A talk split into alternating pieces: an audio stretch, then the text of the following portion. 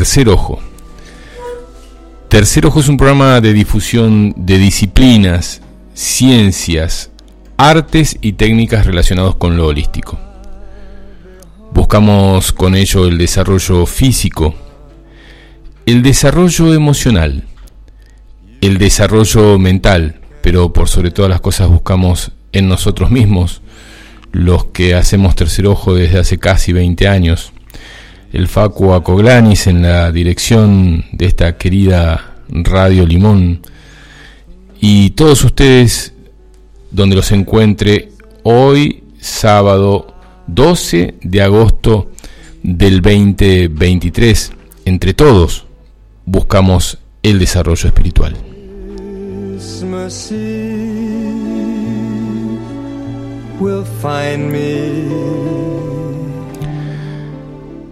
Tercer Ojo se emite a través de la queridísima llamada Radio Limón en la 90.3 desde Capilla del Monte para todos los alrededores de Capilla y también a través de www.radiolimon903.com para todo el planeta y los planetas aledaños que están muy interesados en el proceso de evolución de la raza humana.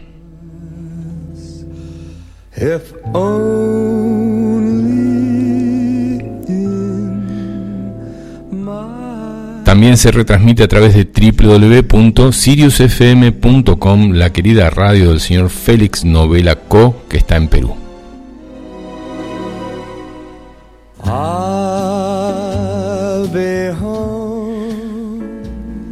Las vías de comunicación para enviar mensajes de WhatsApp al programa es el más 5493548400994.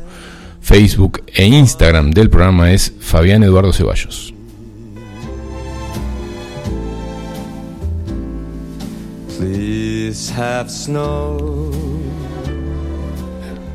Las vías de comunicación para comunicarse con Radio Limón, como lo han hecho durante toda la mañana con el señor Oscar Acoglanis, con el programa La Otra Realidad, es el más 549 3548 58 52 20. Facebook e Instagram de la radio es Radio Limón.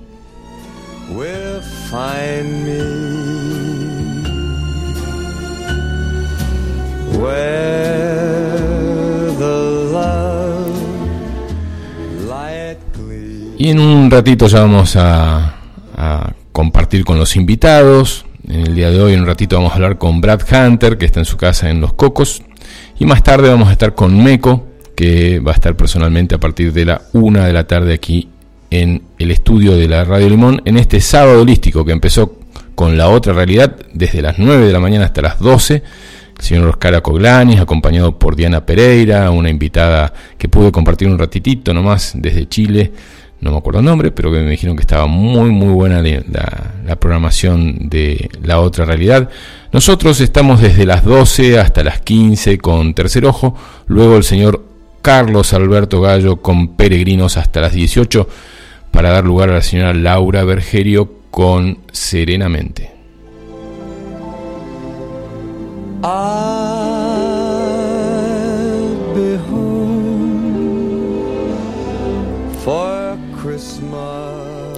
Y a todos los que mandan mensajes al programa, sobre todo a este programa, al teléfono del programa, al 3548-400994, por favor háganlo hoy, aunque no tengan ganas, porque he perdido todos los contactos. He cambiado de celular y perdí todos los contactos de... Entonces, para mí sería muy lindo que pongan Marta, Isabel, mío, Paraná, por ejemplo, está escribiendo ya a Marta te tengo agendada, pero por favor pone, soy Marta de Paraná, así ya lo tengo. O por ejemplo Susana que dice, hola Fabi, será un gusto escucharte a vos y a Brad desde Buenos Aires, abrazo enorme, la subarela, algunos los tengo por la cara y a otros no. Así que si escriben, a todos con mucho gusto los voy a recibir los mensajes hoy más que nunca y para agendarlos cuando termine. Bien, eh, muchas actividades se van a ir desarrollando. Tenemos un fin de semana largo, eh, muy prontito, eh, aquí en Capilla del Monte y en todos lados de la Argentina, el 17 de agosto, y muchas actividades que se van a ir este, desarrollando. Eh, me pidieron que difunda esto, que es una actividad que va a estar el día lunes 21 de agosto a las 16 horas en el patio bar Hipólito Yrigoyen 161. Habrá, bueno, va a estar el señor Mariano Arriaga, el doctor Mariano Arriaga, que va a hablar la otra cara de la verdad, nos conduce a transitar un nuevo camino. ¿eh? Eh, va en, el entorno del quinto Congreso de Ondas Escalares y Ciencias Holísticas en homenaje a Roberto Villamil, así que Mariano Arriaga, eh, a quien respeto mucho y quiero mucho, estuvimos mandando unos mensajitos confirmando que él venía para este evento. Va a estar el lunes 21 de agosto a las 16 horas en Patio Bar Irigoyen 161. Bien, eh, algunas cositas más, mensajes que van llegando, no, no son muchos. Ah, Susi Salvador, esa sí la tengo agendada. Hola, presente y agéndeme. Susi Salvador. Qué bueno. Aquí tu alumna expectante. No, acá no hay alumnos, Negri. Sabes cómo aprendo de ustedes y todos aprendemos de cada uno que está escuchando y mandando mensajes. Y atenta para recibir la bendición de la lección. Estuvo María Elena Sarmiento desde Chile. Eso, María Elena Sarmiento desde Chile. Espectacular programación en La Limón mi nombre es Marta Isabel, me pone. Y vea, sí, vea, te tengo. Te tengo porque, bueno, creo que me mandaste un mensaje y ahí vi. Vea, Milazo. Eh, hola, buen día. Feliz de escucharte a vos, tus invitados, que sea maravilloso este nuevo encuentro. Bueno, hasta ahí van los mensajes. Acuérdense que los mensajes, si pueden ser, al 3548-400-994. Bueno, si todo sale bien y yo hago los deberes, eh, lo puedo llamar a Brad Hunter. El tema es, a ver, eh, si lo puedo hacer desde acá, mm, buscar, pongo Brad, porque lo tengo, te tengo que llamar Brad con el teléfono de la radio. ¿eh? Así que intento hacer esto y vamos a ver si vos del otro lado me respondés y podemos hablar lindo. Eh, Lindo no te estoy diciendo a vos, ¿eh? que hablemos lindo, que tengamos un tiempito, estos 45 minutos, para hablar juntos. Hola, Brad, ¿estás por ahí? ¿Cómo le va? ¿Cómo anda, mi amigo? ¿Todo bien? ¿Todo bien vos? Pensé que terminaba por llamar una y media, pero bueno, aquí estoy atento, estaba escuchando el programa. Ah, bueno, bueno, bueno, bueno, bueno, bueno. Eh, no, no, sí, sí, este, estamos hasta la una, a la una va a venir este eh, Meco, ah, presenta la radio. Y, bueno, dijimos vamos a hablar un poquitito de cuántica con Brad hoy. Eh, el martes, no, el martes, sí, empezaste nuevamente el primer nivel eh, con un grupo bastante interesante. Y el jueves pasado y este jueves ya diste el primero y segundo curso del segundo nivel, ¿no? ¿Fue así? Sí, sí, totalmente. Y bueno, eh, mucho entusiasmo, eso es lo lindo, lindo grupo ya con el de Cuántica 12, como que somos familia. Así que hasta nos divertimos, mira, hasta me hacen Qué bueno, qué bueno. Pero, pero no, no, muy bueno. Y, y bueno, obviamente el primer, el primer nivel es más, em, digamos, eh, didáctico en el sentido de física, ¿no? De entender un poco los principios, todo eso. Y en este ya, viste, nos orientamos un poquito a, cómo salir de, nuestra matrix de la materialidad, viste, es, como muy, muy bueno. Eh, en función de cómo, cómo materializar lo que es eh, eh, de alguna manera empezar a movilizar el plano cuántico y cómo interactuar con ese plano cuántico, pensando que uno es ese plano cuántico, más allá de, muchos dogmas y condicionamientos de, que se habla sin saber un poco del plano cuántico que eh, por eso la primera clase era la lógica, eh, la diferencia que hay entre una lógica determinista que está muy bien para, para aplicar en, el, en la vida diaria, el mundo material, y lo que es la lógica cuántica, algo que ya hablamos la última vez que salimos al aire, ¿no? Eh, cómo, cómo nosotros poder desdoblarnos en las dos realidades alternas que nosotros tenemos siendo uno, ¿no? y que no hay una contradicción entre pensar de una forma y otra, sino aplicar de acuerdo al yo tenga que razonar, si tengo que razonar algo que no es tangible de la realidad, bueno, de qué manera lo, lo hago con una lógica cuántica adaptada a esa realidad intangible y bueno, la lógica que todos los días usamos para nuestra realidad de todos los días.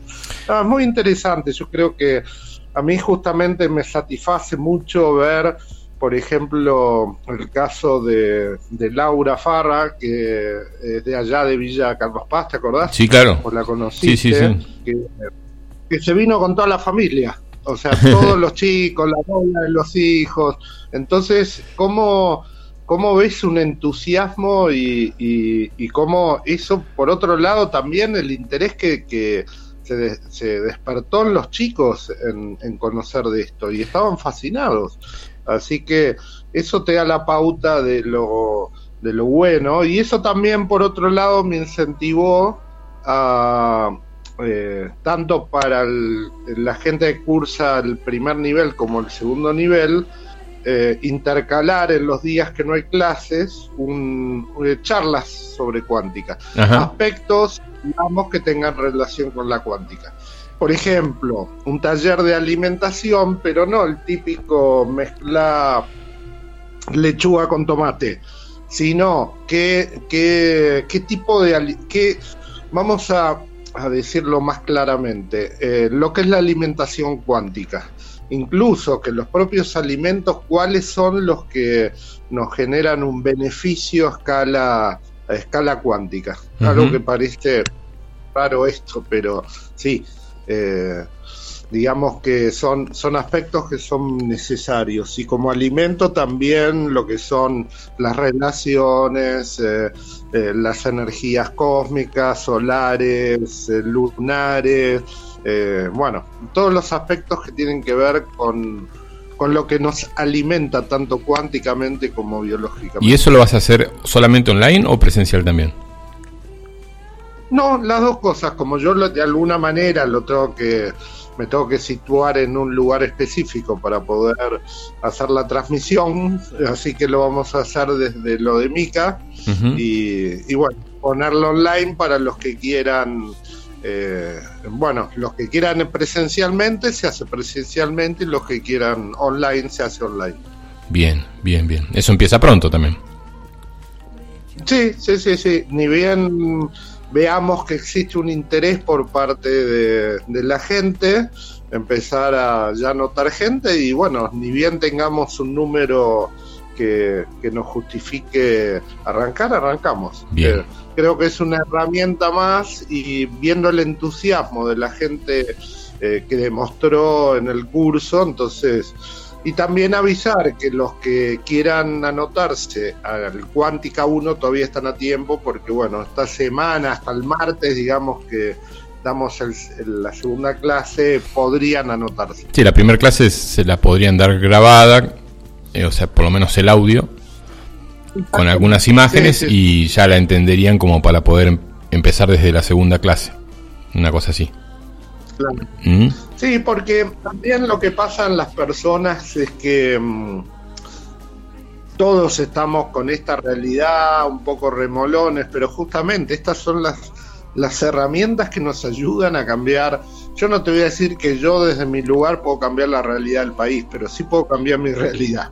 Y puedo cambiar la realidad de los que me rodean, eh, a pesar de que una situación como la que está está como está, digamos, pero... ¿Podemos hablar un eh, poco de eso, Brad? Em, a ver, em, me, interesaría ver eh, la realidad de Argentina. normalmente fue diferente a la de a la de otros países, ¿no? O sea, no es un país normal el que vivimos. Em, Y, los movimientos eh, en, otros países eh, sociales, económicos, son muy lentos. Y, en Europa están acostumbrados a que todo sea igual desde hace un montón de, tiempo, por lo menos desde la Segunda Guerra Mundial. Eh, como que todo fue más o menos con una cierta estabilidad, con algunos problemas políticos o económicos. Pero en Argentina es como que nos como si nos estuviesen preparando desde hace mucho tiempo para cambios grandes, ¿no? O sea, es lo que yo siento, digo, todo el tiempo cambiando las cosas, todo el tiempo cambiando las cosas, eh, no hay em, como un, a lo largo eh, una luz que nos diga, che, bueno, por acá podemos ir más o menos bien. Estamos en un año político y si no lo es, lo preparan para que sea un año político. O sea, eh, el año que viene también va a haber otra cosa y así lo que sucede en Argentina y en este lugar que es un icono energético mundial, Latinoamérica y Argentina, para que estemos siempre en, el samba, ¿no? O sea, siempre en la parte de arriba del samba saltando, no parando ni un solo segundo, y si no te ponen un tema, te ponen otro, pero siempre estamos saltando. Desde lo energético, ¿cómo ves esa parte? de nuestra historia argentina de estar siempre saltando en una historia y no poder eh, tener un segundo de, de, relax. Mira, eh, son varios aspectos, ¿no? Porque acá tenés, por un lado, que esto es una estrategia, yo creo, estoy convencido y te puedo aportar pruebas de que estamos bajo una estrategia muy bien dirigida por ciertos esquemas de poder oculto con fines específicos. De hecho, esto estaba escrito en ciertas cosas que ni voy a, evocar, pero sabíamos que esto tarde o temprano iba a pasar. Esto no es fruto de la casualidad.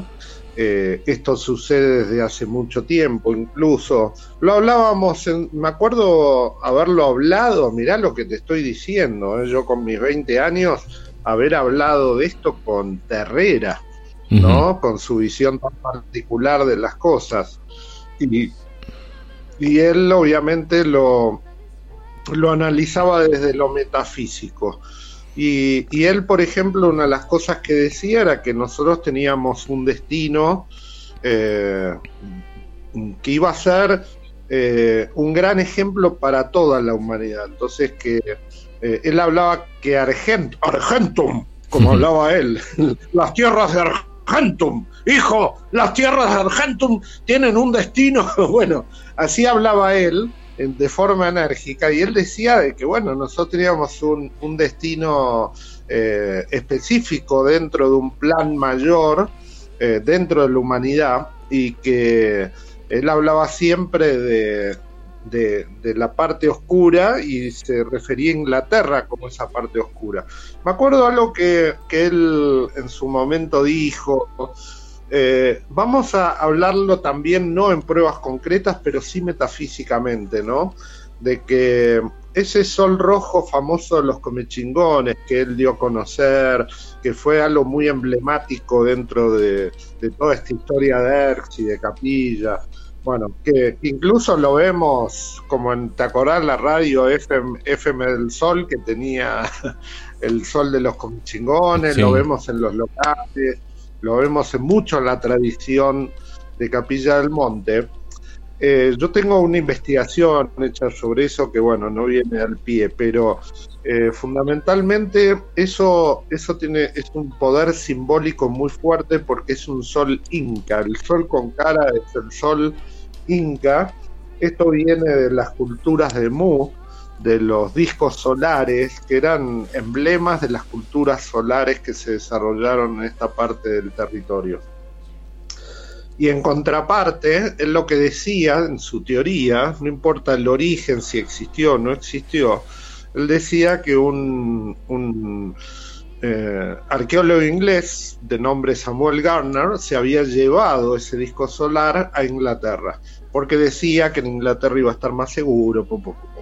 Pero aparte de eso, que consta en los libros, él me decía de que ese disco solar como fue, y esa es mi teoría, que en realidad no lo hicieron los comichingones, sino que lo hizo un platero cusqueño, heredero de la, del trono de Tupac Amaru, que fue un platero cusqueño que fue contratado para acuñar ese símbolo en la primera moneda del peso argentino.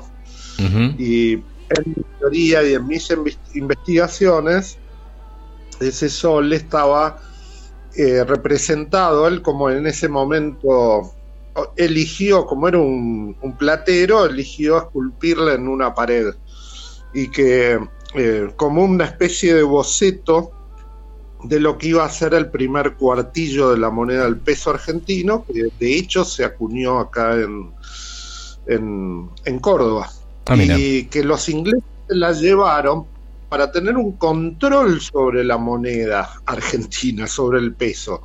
Y Terrera me decía que el peso argentino estaba envuelto en un trabajo de magia hecho por, por los grandes magos ingleses, herederos de, de la tradición de, bueno, de los grandes magos y alquimistas que, que se desarrollaron en Inglaterra, él, que la consideraba la tierra oscura, opuesta a la tierra de luz, a la tierra de plata que estaba destinada a ser Argentina, y que toda la tradición de la magia John Dee, que incluso Churchill era un gran eh, eh, mago y, cultor de, de, la magia John Dee, eh, de la magia gnocchiana, eh, habían hecho un trabajo para que la Argentina nunca pudiera despegar. Y él siempre dijo que nuestro enemigo histórico iba a ser enemigo en toda la, en toda la vida hasta que se llegara al punto de, esta, de este conflicto final entre Inglaterra y, la Argentina. Y que vamos a tener bastantes batallas eh, visibles y ocultas. De hecho, las, la,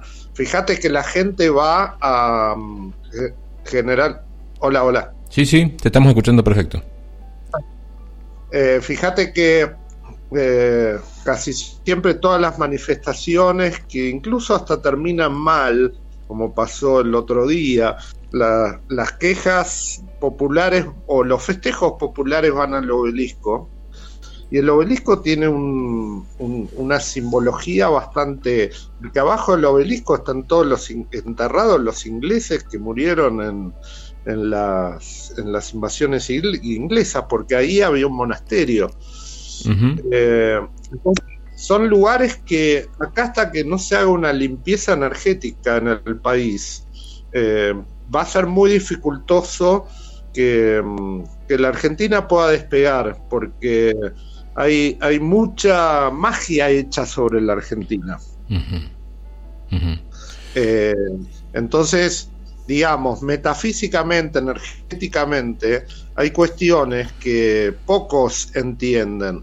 Por ejemplo, el monumento a la bandera en, Rosario es un barco, pero es un barco hundiéndose y tiene las proporciones de un ser humano y justo la el entrepierna, digamos, de ese ser humano sería el falo, que es donde nosotros eh, supuestamente estamos eh, haciendo un monumento porque ahí Belgrano eh, subió por primera vez la bandera. Hay mucha cuestión mágica sobre los hitos de la historia argentina, sobre nuestros, nuestros símbolos patrios, sobre los monumentos, etcétera, etcétera. Y si hoy vemos el valor de nuestra moneda y cada vez que veo la devaluación, cada vez que veo que mi, lo que tengo en el bolsillo se me degrada en ese bolsillo, me acuerdo todos los días de Terrera. Eh, entonces, eh, hay ciertas cosas que, digamos, que si nosotros no entendemos justamente la cuántica y cómo se operan ciertas... Eh, metodologías de control energético de las cosas a nivel cuántico no lo vamos a poder llegar a entender. Pero eso existe. Y, la realidad no lo... Eh, y esto que no termina de matarnos. Siempre hay una frase muy conocida que dice, lo que no te mata te fortalece. Esto que no termina de matarnos, porque yo veo y digo, ¿cómo, cómo hacemos para sobrevivir a esto después de tantas batallas eh, y de tantos políticos y de tantas historias, de tantas mentiras, de tantos negociados entre mega empresarios y políticos. Y bueno, uno por ahora puede seguir comiendo, o sea, no nos cayó una bomba y nos destruyó como en otros países de Medio Oriente y que están todos de alguna forma eh, muy deteriorados. Eh, las carreteras siguen estando, los vehículos siguen andando, cuesta siempre, nos ha costado llenar el tanque de combustible, ahora nos cuesta más, pero todo lo que nos, no nos mata nos, nos fortalece. De alguna forma, también siento que ante cualquier situación extrema, el argentino está mucho más preparado que el español, por ejemplo. Que el, que el, que el alemán, bueno, no sé si que el alemán, pero que el español seguro. Eh, poné, a, cualquier argentino, eh, poné cualquier argentino en cualquier país que funcione y el que tiene ganas de laburar, no al que se compra el, el, el hito mágico que irte del país te va a salvar, porque yo tengo un hermano viviendo en España y me dice, acá vinieron argentinos vagos creyendo que como estaban en Europa merecían ganar 3.000 euros laburando mozos y no es así. Mi hermano trabaja de sol a sol, duerme 3, 4 horas por día y está todo el día atrás de un mostrador laburando y le fue muy bien. Eh, digamos que nosotros tenemos una capacidad, justamente esta, esta resiliencia, esta capacidad de, supervivencia que tenemos en un sistema que nos defrauda todo el tiempo. Porque esto me pasó a mí viniéndome acá. Yo vine en el fin de la era Macri, eh, no sabiendo qué hacer con la plata, compré, después me agarró la pandemia, eh, hoy el dólar se va a, las nubes, mi casa vale menos de la mitad de lo que la pagué, entonces es como que cansa, te, te, aniquila, porque no tenés nunca reglas, reglas claras. Y lamentablemente, y cuando hablo de ciertas estrategias, y hoy, hoy, hoy estamos viendo, por ejemplo, toda la cuestión de inseguridad, y esto hablo más como periodista con una orientación esotérica, pero haciendo una, un análisis de la realidad.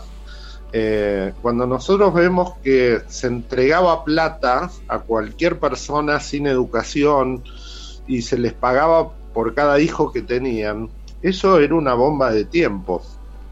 Porque esas personas estaban eh, eh, multiplicando exponencialmente una ecuación, porque si vos sos clase media y tenías dos hijos, de esos dos hijos eh, de clase media, esos dos hijos seguramente iban a ir al colegio, a la universidad, y potencialmente iban a ser dos personas prácticas, em, preparadas y y funcionales a una, a una sociedad y a, una, y a un país. Mientras que por otro lado, gracias a todas estas estrategias, planes sociales, etcétera, etcétera, eh, que se hicieron grandes inversiones en, financiar pobreza, desnutrición, falta de educación, eh, porque era el recurso más fácil y políticamente el que más te representaba votos, esa plata no se usó para mejorar colegios, sistemas sociales, servicios sociales, educación, salud, sino que se dio, se regalaba plata a la gente por tener hijos. Y esa, esa gente no estaba preparada para tener 10 hijos. Si no podían mantenerse ellos mismos, menos iban a, poder mantener un hijo y menos 10. Entonces esos 10 chicos no iban a ir al colegio, iban eh, a, ser fruto de un linaje bioenergéticamente empobrecido. Entonces ya ellos, esos chicos iban a tener, por falta de alimentación, educación y un montón de factores, un montón de necesidades eh, bioenergéticas que las iban a conseguir y esto yo hablo en el curso, el tema de las aminas, cocaína, anfetamina, cafeína, nicotina, son todos elementos que calman tus déficits bioenergéticos, pero producen una alta eh, dependencia a nivel de, vicios, ¿no? Eh, entonces vos ibas a que esos chicos, una vez que alcanzaran los 14, 15, 20 años, iban a caer en drogas, iban a caer en, lo fácil, que es la delincuencia, en vez de trabajar.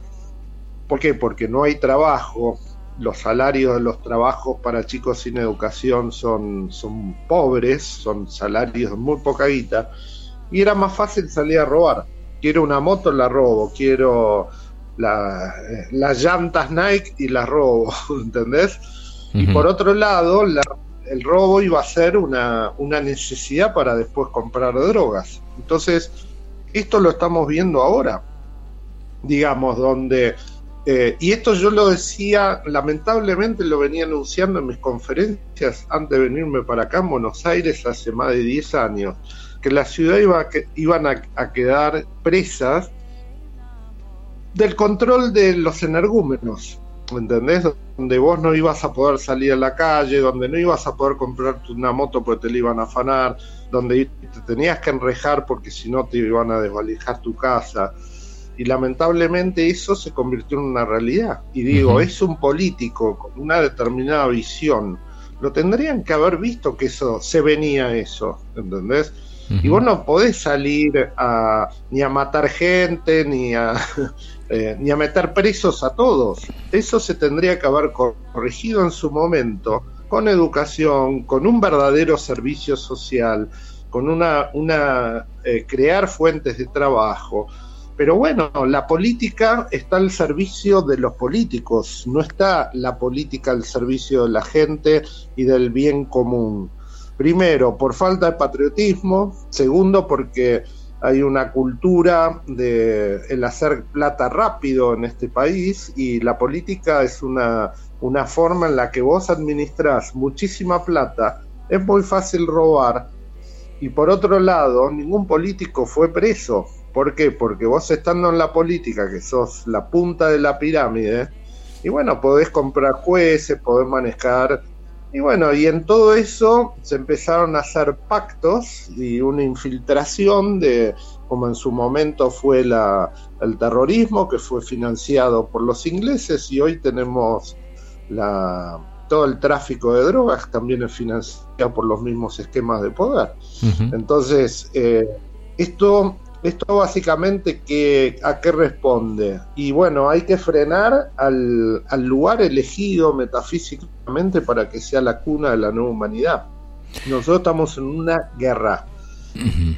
Acá Marta dice, ¿cómo podríamos hacer para contrarrestar esa magia oscura hecha hace añares? ¿Qué, podemos hacer los que somos conscientes? con, gente que sea patriota por un lado, patriota en el buen sentido, no patriota eh, Desde la palabra. Un, un, eh, ¿qué te iba a decir? Un, eh, el, el, uniforme de San Martín y, ser, viste, militarista. No, no, no. Esto se hace a través de la conciencia, se, se hace a través de la verdadera tradición de un Belgrano o de un San Martín que ellos querían una patria grande sudamericana. Eh, bueno, acá hay muchos recursos que se regalaron, porque nosotros hablamos de la guerra de Malvinas, ¿no? Y cada barco que se hundió, como no fue una guerra declarada, lo que no te hablan, lo que se firmó en la rendición, que esos barcos hay que pagarlos. Y que todo lo que es minería, que supuestamente es canadiense, se, eh, sí, es canadiense por una cuestión administrativa, pero son todas empresas inglesas y que se les concedió la explotación minera porque es parte de lo que se firmó durante la rendición de las Malvinas. ¿O alguien vio lo, que, lo que firmó el general Menéndez el día que se rindieron las Malvinas? No lo vio nadie. Se lo ve como mejor eh, aspectado que sean canadienses y no ingleses directamente. Pues sí, pero es por una cuestión. Sí, pero si fuesen minas, eh, si fuesen minas inglesas estaríamos. Oh. No, ya no lo permitiríamos. son canadienses, bueno, no son tan malos. Entonces, eh, primero acá hay que decir la verdad, hay que contar una historia que nunca se contó, y por otro lado hay que accionar, eh, porque esto lamentablemente, cuanto más se tarde, eh, más se va a tener que aplicar teorías que sean muy, digamos, si nosotros nos seguimos manejando con, con ciertos aspectos que tienen que ver con transar con los mismos organismos que te esclavizan, y ahí está el problema, porque el gran negocio de la banca internacional, y esto lo, empezaron los templarios, y así controlaban a, los reinados, era con el empréstito. O sea, vos prestás plata a un lugar, listo, tomás el control de ese lugar, porque esa, esa persona, como te debe plata, decís, ponete rodillas, ponete, pintate el pelo de verde, entregame a tu mujer, y vos lo vas a tener que hacer lamentablemente, porque si no te matan. Yo cuando se festeja el, Día de la Independencia, 9 de julio, te digo, digo, ¿independencia de qué? Si sacaron a los militares y pusieron a, los economistas. No, no, no, no se, no se creó una independencia absoluta. Se, se, es más, ni gente ponen acá. Lo hacen todo en aquel momento vía correo y ahora vía internet, pero la, dependencia sigue estando y cada vez mayor.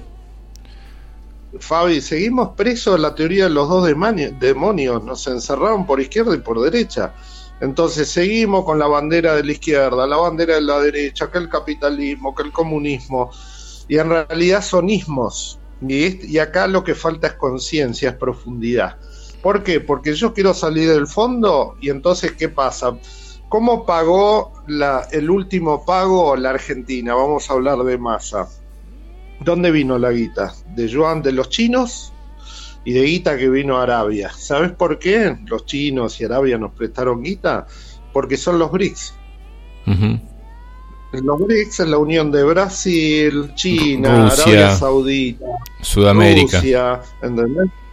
Bueno, entonces, ¿qué pasa? Salí del te metes. ¿Por qué? Porque esto en la Agenda 2030 después se va a terminar juntando. Salí del fondo, pero te enganchás con los BRICS y en el fondo son lo mismo, porque en el fondo también, el Fondo Monetario, está China, está Rusia, ¿entendés?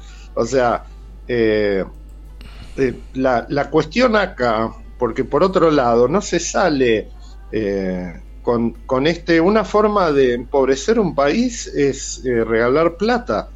Entonces, todos los planes sociales hay que pagarlos y no los está pagando la producción los está pagando la emisión. Entonces, la inflación, ¿por qué es? Porque se está emitiendo dinero, no se está produciendo dinero. Después no le eche la culpa, porque Israel no tiene agua, y Israel te la trae el agua de donde sea. Y si no, bueno, yo tengo gente conocida que no tuvieron en sus plantaciones de soja, no, no tuvieron lluvias, y aparte hay que preguntarse por qué no hubo lluvia, por el efecto de la niña. No, acá están manipulando el clima, esto es geoingeniería. Por eso digo, esto es una guerra a escala impensable para impensada para la mayoría de las personas. Acá esto son estrategias. Vos querés eh, conquistar un país, a veces no lo conquistás bombardeándolo, lo conquistás eh, eh, privándolo de sus recursos, con sequías, con inundaciones o con lo que sea.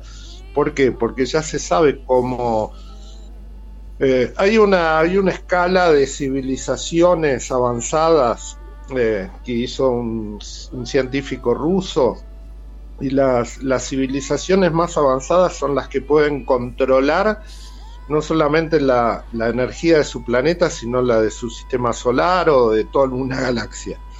Entonces, acá ya empezamos a entrar en una era tecnotrónica, tecnológica, donde ya podemos controlar el clima y eso nos está empezando a dar la pauta de que eh, la humanidad está empezando a tener una, eh, una, una, direccionalidad hacia el transhumanismo, hacia la, el control de la vida a través de la tecnología. Y eso es un factor y acá nos metemos por ahí en un tema más conocido para nosotros, algo que quienes realmente tienen contacto extraterrestre, los extraterrestres nos vienen advirtiendo hace tiempo de lo que significa el peligro en el que estamos entrando a nivel del control climático, el tema de cómo esos esas grandes eh, desastres ecológicos iban a traer grandes migraciones, destrucción de ecosistemas, etcétera, etcétera. Esto lo estamos viendo. Escuchen la.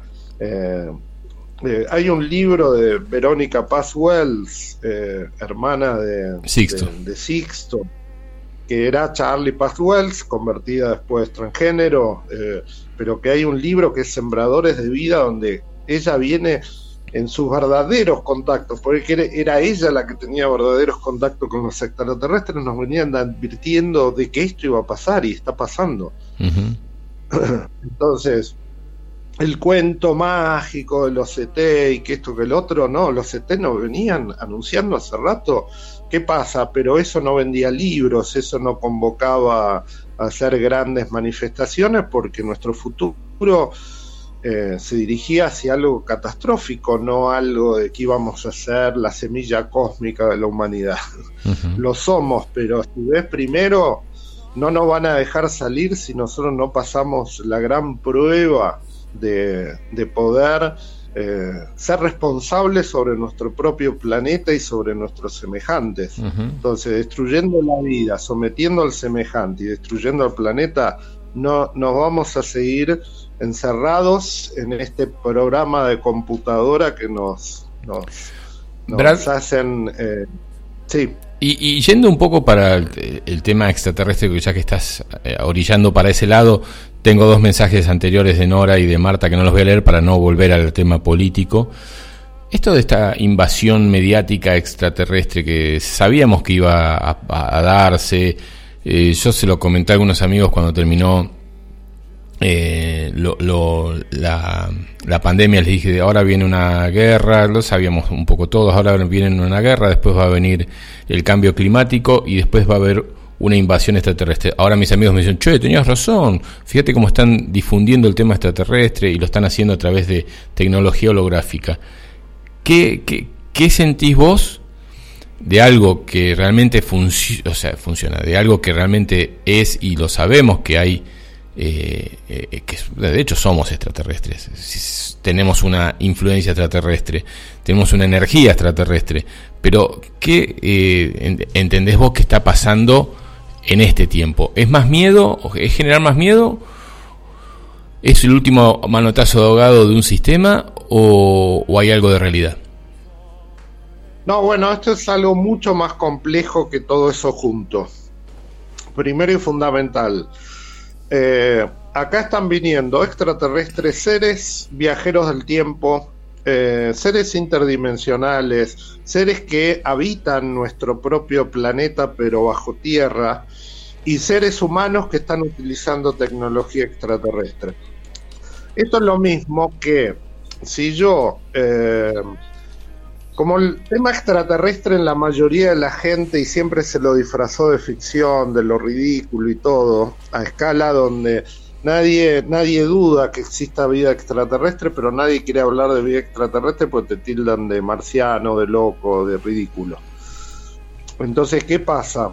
Esto es lo que están cubriendo, que lo que estamos viendo en el cielo son, son varios factores y ninguno de esos factores quieren que se sepa realmente em, que de dónde provienen. Punto número uno. Las potencias ya están utilizando, retro, gracias a la retroingeniería, están utilizando tecnología extraterrestre.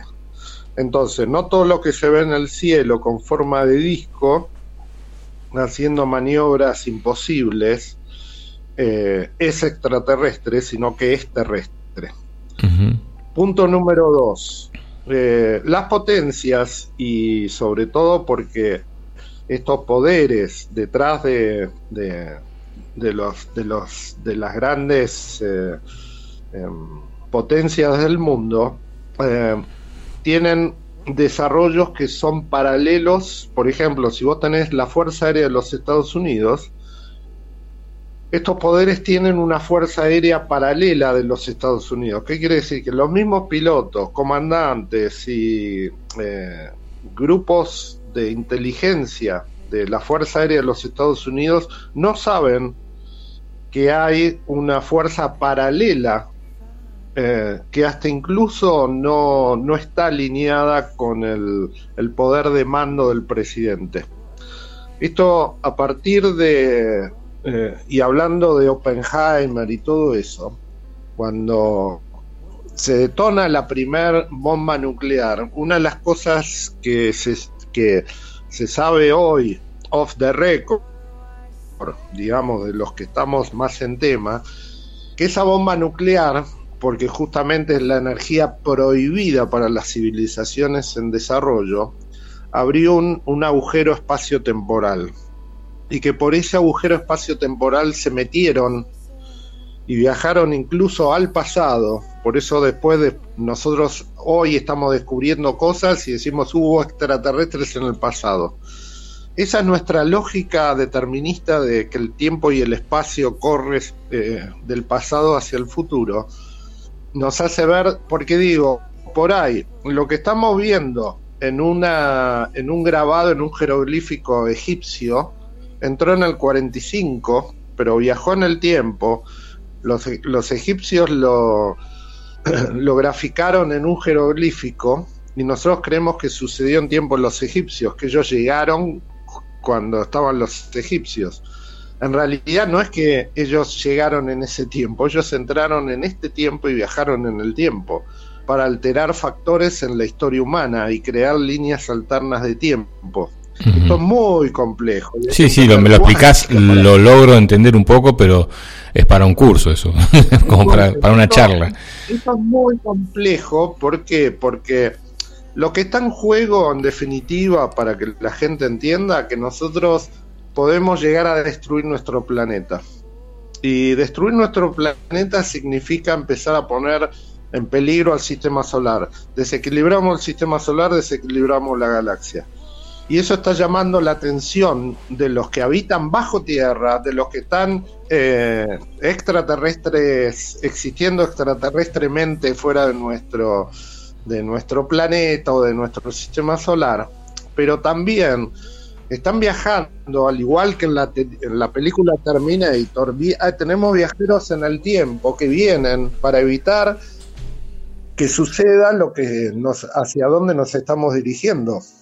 O sea, básicamente, como en la película Terminator, eh, tenemos a un eh, que viene a evitar que John Connor se convierta en el, en el terrorista del sistema, no me acuerdo se llama, Quantonet de Terminator.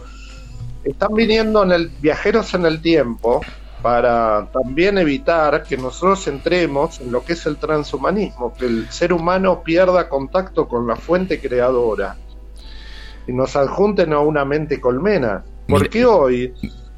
Mira, qué loco, acabas de decir viajeros en el tiempo y, entran está, entrando eh, el invitado que, va a seguir después de vos, que es eh, Meco, que vamos, seguramente algo de eso vamos a, hablar y escribir un libro de viajes en el tiempo la combinación de, las cosas. Sí, seguí, disculpame que te este interrumpí. Chat de inteligencia artificial nos está sacando datos que se están cargando en esa mente colmena de inteligencia artificial. Hasta hoy te están pidiendo hacer reconocimiento de iris. Mira, Marta.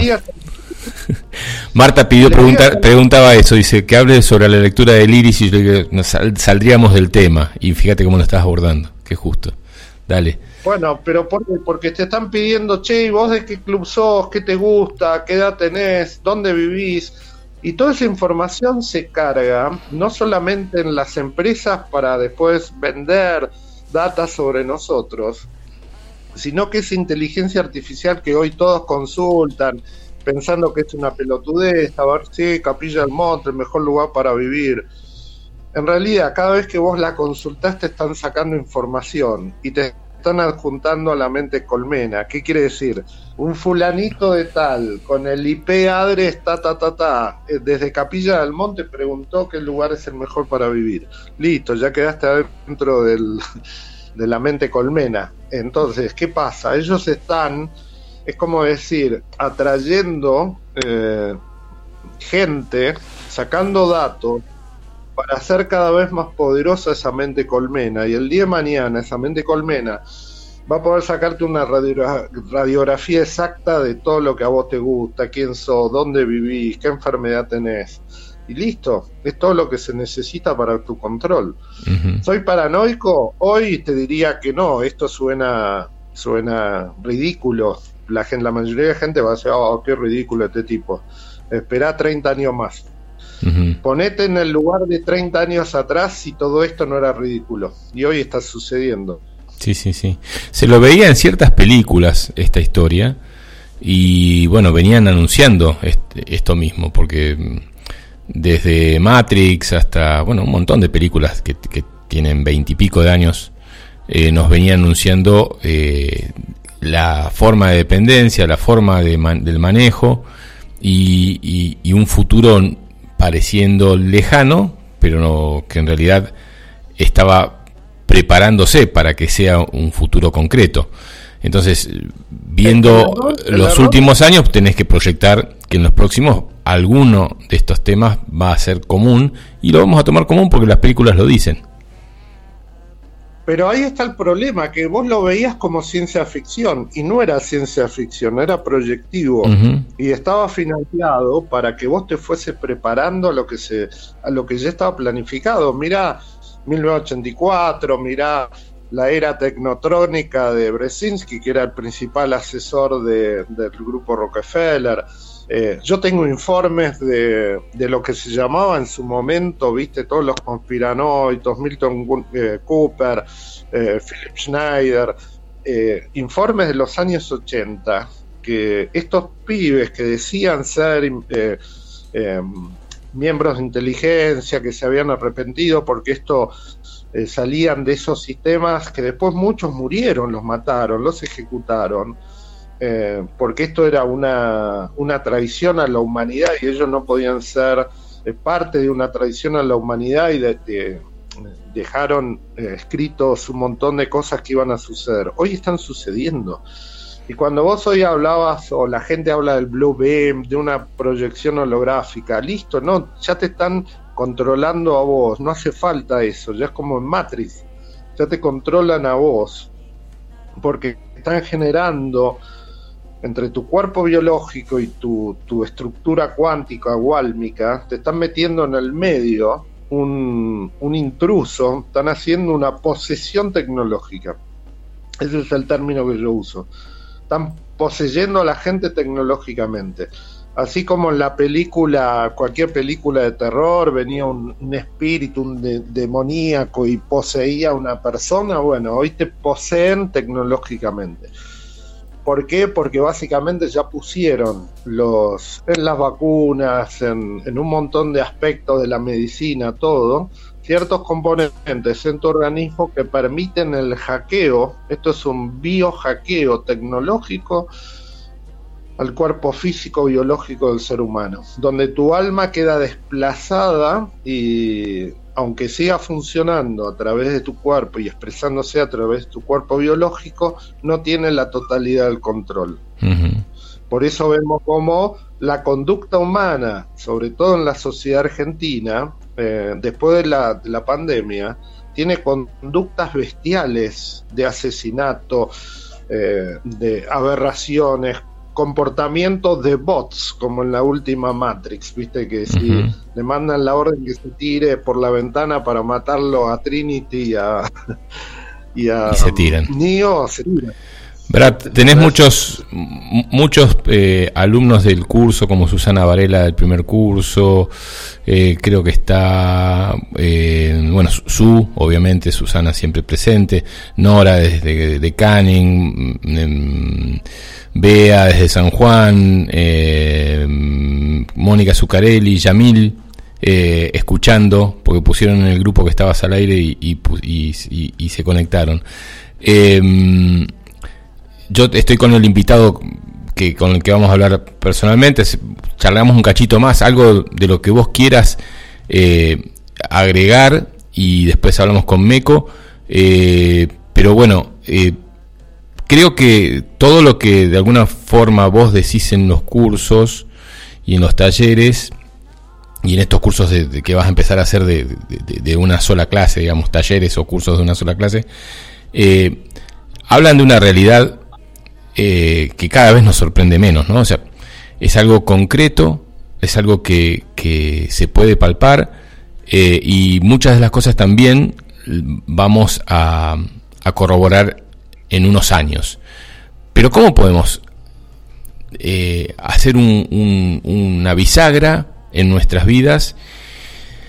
Dejar de consumir este tipo de situaciones que nos desconectan y nos desinforman para empezar a vivir una vida ordenada. Nosotros ayer en una reunión estuvimos charlando con un grupo de amigos, te cierro esto y, después te pido que me, me hablas. Eh, como que en estos 500 años que hemos tenido, eh, viste las charlas de capilla que son así, ¿no? Que yo decía, en estos 500 años que hemos tenido de desconexión, se habla de que los nativos originarios un poco también desaparecieron para no dar una cierta información que está llegando nuevamente en este tiempo. O sea, ellos tenían una forma de realizar las cosas totalmente armónicas, realizaron cosas maravillosas que hasta hoy no sabemos cómo la hicieron, como templos en Chichen Itza, en México, en, en Perú, en, en, en, Egipto, y hoy creería que a través de una cierta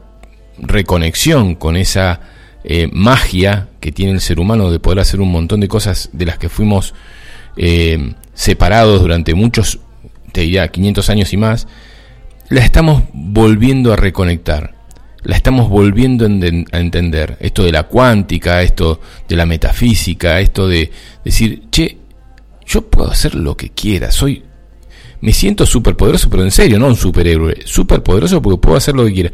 ¿Cómo podemos hacer para encarar entre todos la reconexión con esa energía? Bueno, esto lo que te quería en su momento para meter de bocadillo, que en la película Matrix hay una conversación en donde dice la gente está tan acostumbrada a esta ilusión que no quiere salir de ella, ¿entendés? El problema de la Matrix es que la gente está a gusto con la Matrix. Entonces, vos les das herramientas, les das conocimiento para, para que puedan salir de eso y no lo quieren escuchar, no lo quieren ver. De hecho, la cuántica es una herramienta fundamental para el entender cómo son las cosas que nunca te explicaron. Porque lo, como dijo alguien hace más de dos mil años, el conocimiento es lo que te hace libre. Cuando vos le das las herramientas del conocimiento, la gente no la quiere escuchar porque vos abrís un curso y nadie... Lo que les gusta, ¿saben qué es? Siempre el curso milagrero. La cuántica aplicada tipo al secreto donde vos con, con ese conocimiento te podés hacer millonario. Entonces, eh, el que enseña cuántica no es millonario, ah, no sabe de cuántica. No, porque a veces las cuestiones no es hacer plata, y tener una Ferrari en la, puerta de mi casa, ¿entendés? Porque vos acá, el, el mayor tesoro que cualquier persona puede tener, inclusive para su libertad, que es el mayor tesoro, es el conocimiento. Y el conocimiento adquirido no es solamente cómo puedo yo adquirir una Ferrari, sino cómo yo puedo adquirir la verdadera libertad. Y eso es a través del conocimiento, ¿entendés? Entonces, Información, como decís. ¿Quiénes eran libres? Sí, ¿quiénes eran libres realmente? Las tribus nativas, porque no depredaban a la naturaleza. Como decían los nativos norteamericanos, nosotros, ellos sabían que el aire que respiraban era el mismo aire que, eh, o sea, el, aire que llenaba sus pulmones es el mismo aire que, que, estaba en la atmósfera, el agua que está en su organismo es el mismo agua que tomaban en los ríos. Entonces, eso encierra una sabiduría de lo que está dentro y lo que está afuera, es a la vez lo mismo. Nosotros parece que podemos contaminar los ríos, tirar glifosato, cualquier porquería en los ríos. Total, el agua que yo tomo eh, la, compro de Villavicencio, ¿entendés? Eh, y, y, no es así, digamos. Eh, acá justamente lo que vos hablabas del conocimiento nativo y, ellos sabían que en un momento se tenían que llamar a silencio todas las tribus norteamericanas, todos los guardianes de la profecía, sobre todo los Hopis, dijeron que iba a llegar un momento donde ellos se tenían que llegar a, se tenían que llamar a silencio y eso es lo que se está haciendo porque es en el momento que ellos se llamaban a silencio cuando viene el gran juicio, donde todo aquel que se desconectara del creador no iba a poder seguir siendo parte de, de la creación. Y que todo lo que estaba dicho ya fue dicho. Todo lo que eh, tenía que ser mostrado, profetizado, ya estaba mostrado y profetizado. Entonces, ¿por qué? Porque ellos sabían de que iba a llegar un momento donde la gente ya no tenía y no iba a tener capacidad para escuchar.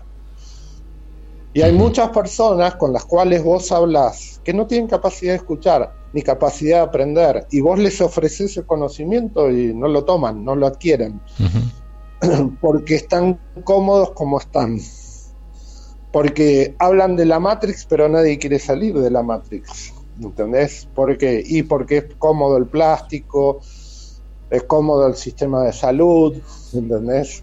es cómodo antes que averiguar qué es eh, eh, supuestamente esta pandemia, eh, se vacunaban, porque era la, manera más práctica y directa de, de no contraer algo que ponía en peligro tu vida. Y nadie se informaba de qué era realmente esto y qué peligrosidad tenía el llegar a vacunarte. Y esto lo vivimos acá, lo vivimos incluso en este lugar, donde hay gente que te decía, no, no te vacunaste, ay, vos sos un conspirativo, Y, y, después esa misma persona por ahí después moría de un coágulo taponado su arteria en el corazón. Brad, eh, acá dice Bea desde San Juan, dice, decirle a Brad que me gustaría información para este próximo curso del que hablaste que al principio del programa. ¿Qué vas a hacer? ¿Cursos puntuales. De, no, no son cursos. Talleres. son charlas, charlas. Son charlas informativas que tienen toda esta temática. Yo, de hecho, son cosas que yo presenté quienes venían a mis charlas en Argentum y que mataron, terminaron matando al cartero, porque esto era muy simple. Eh, estas personas, muchas de esas personas no venían, se pasaban las grabaciones y yo no podía comer, no tenía para comer porque venían mm. tres y después te venían 300 a preguntar, che, o te felicitan por la charla que habías dado. Y yo dije, pero yo no te vi, ah, no, pero me pasó en el audio. ¿Entendés? Y bueno, terminé matando al cartero y hoy te están buscando porque todo lo que dije eh, se cumplió. Bueno, ¿y cómo va a ser de alguna forma este el, programa, el curso que vas a hacer? ¿Es temático? Eh, charlas temáticas. Es temático, eh, una, es una charla específica relacionado a, a quienes estén al tanto, bueno, fundamentalmente dirigido a quienes confiaron y hicieron el curso y después, bueno, con quien tenga determinado conocimiento que les permita, como, como vuelvo eh, a, refrescar lo que dije al principio, lo que es un alimento cuántico, ¿entendés? Es decir, bueno, eh, porque uno viene a estos lugares y no es solamente acá, respiras otro aire, yo el agua que tomo viene de la montaña, tiene una molécula más de oxígeno, entonces eh, acá caminas descalzo, no tenés tanta contaminación electromagnética, entonces todo eso también es alimento. Y es información que, que, que es difícil que llegue, por ejemplo, que se vea que está en San Juan, o, Mónica que está en Viedma, o, o, Marta en Paraná, o Nora en Canning. Es difícil que la información que se maneja en, ese tipo, o allá en Reconquista que está Eliana y Pablo, difícilmente llegue una información de este tipo eh, en vivo. Eh, por eso la idea es que sea en vivo acá, en, en lo de Mica y, que también se repita a través de internet como hacer los talleres. ¿Mm? Sí, y después que bueno, que porque acá también tenés mucha gente que te habla de que come sano, que no está vacunado, pero después empieza a criticar a, al primero que tiene al lado. Y, y, bueno, el que critica, el que enjuicia, no sabe que también esa energía lo contamina a él. Y esa energía es más poderosa que por ahí eh, un, un, tóxico que podés adquirir en un alimento del cual vos supuestamente estás eh, cuidado porque cuidas tu alimentación. Entonces, si vos tenés tu granja ecológica, también tenés tus emociones ecológicas, porque las principales toxinas surgen de uno mismo, de lo que habla, de lo que piensa, de lo que emite. Bien. Entonces, bueno, hay una alimentación más allá del comer. Está bien. Brad, entonces, eh, bueno, todavía hay tiempo de anotarse al primer nivel en el que está Susana y otras personas que están escuchando ahora. Sí, obviamente se, pongan, se ponen en contacto, con, Mica. Y después ya nos darás un poco los talleres que vas a dar eh, más adelante. ¿eh? las charlas más que vas a hacer puntuales de un tema, que una charla que debe durar dos horas. Cuando lo tengas nos avisas. Tal cual. ¿Eh? Buenísimo. Hermanito, te mando un abrazo grande. Bueno, gran abrazo a vos, buen programa y los abrazo a todos. ¿Hay música el fin de semana en algún lado? Eh, no, toqué anoche, pero hoy, hoy tenía que tocar también, pero no hoy, mañana por las elecciones. Eh, hay que. Habría que, tocar.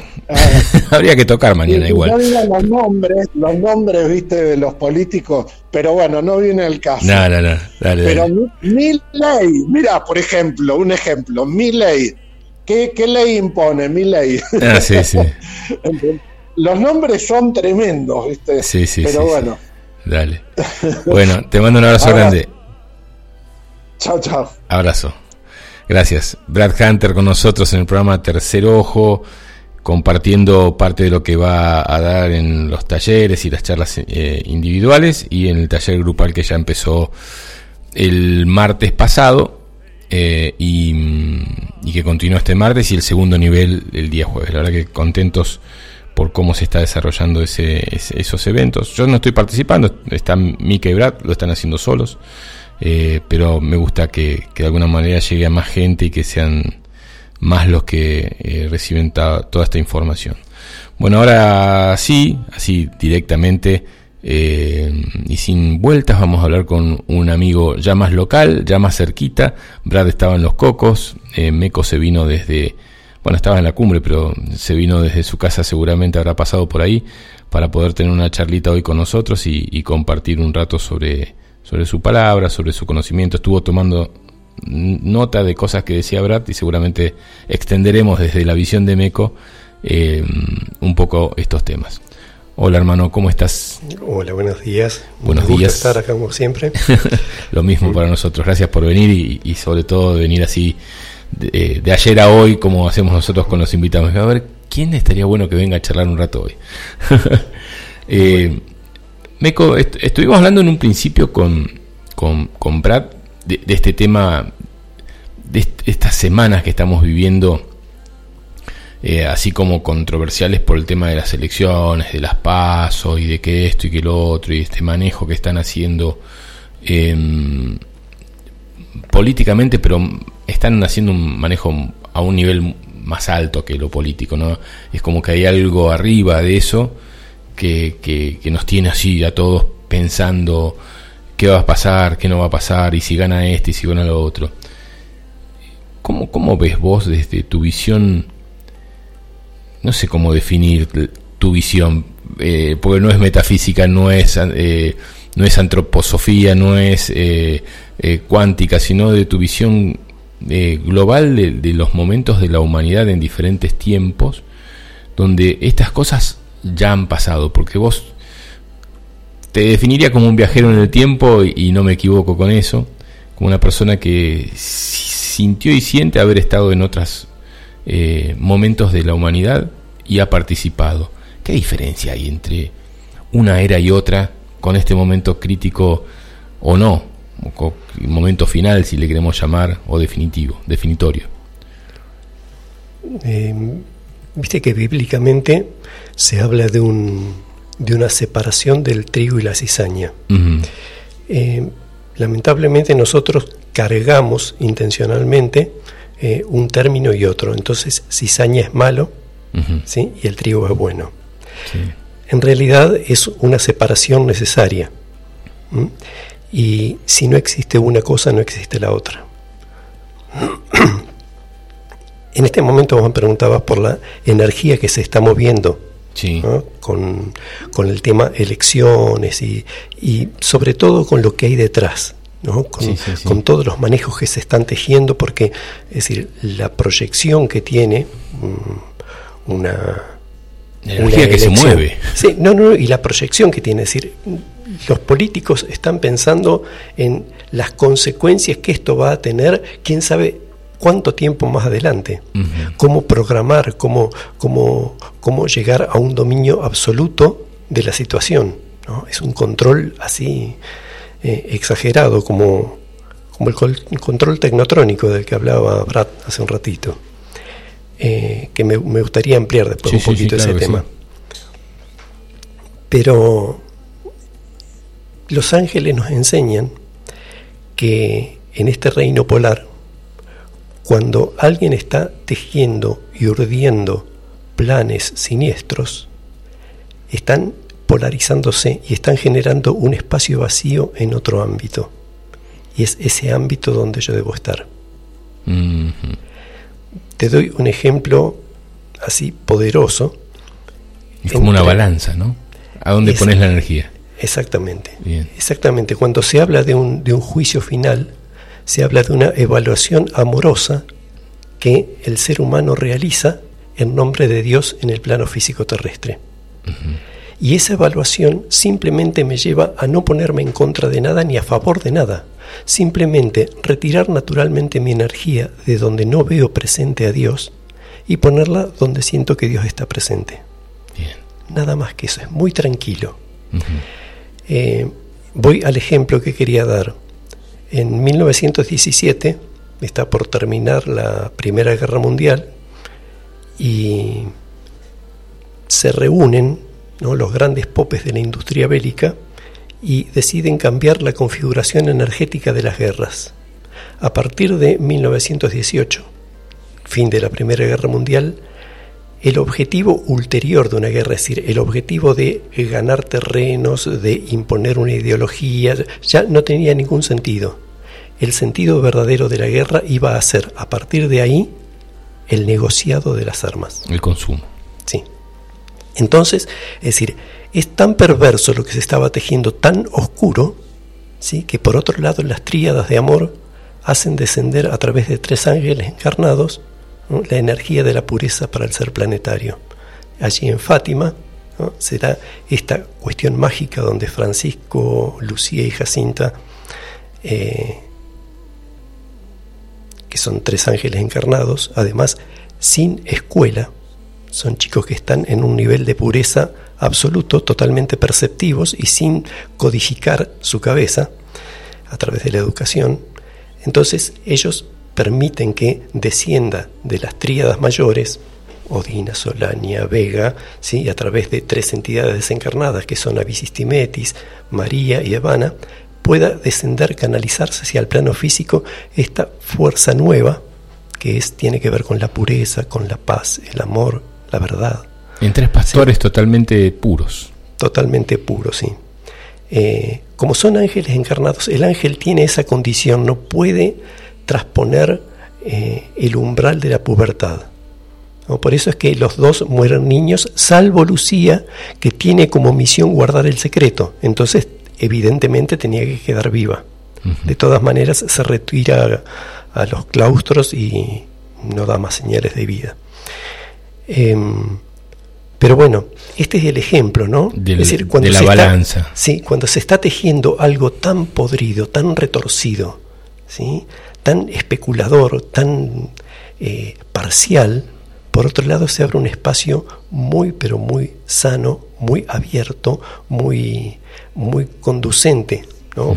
para una actividad que tenga que ver con lo que vos sentís, con lo, con lo más espiritual, con lo más sensible, con lo más... Es decir, eh, entonces, eh, realmente no me puedo detener a mirar qué están haciendo los políticos, qué están urdiendo no me interesa. Sí que esa energía... Observarlos. Sí, sí, observar, ni siquiera observarlos a ellos, ni criticarlos, ni señalarlos. Es decir, ver qué energía están moviendo y saber que esa energía... No me corresponde. Y esa energía muerta. ¿Sí?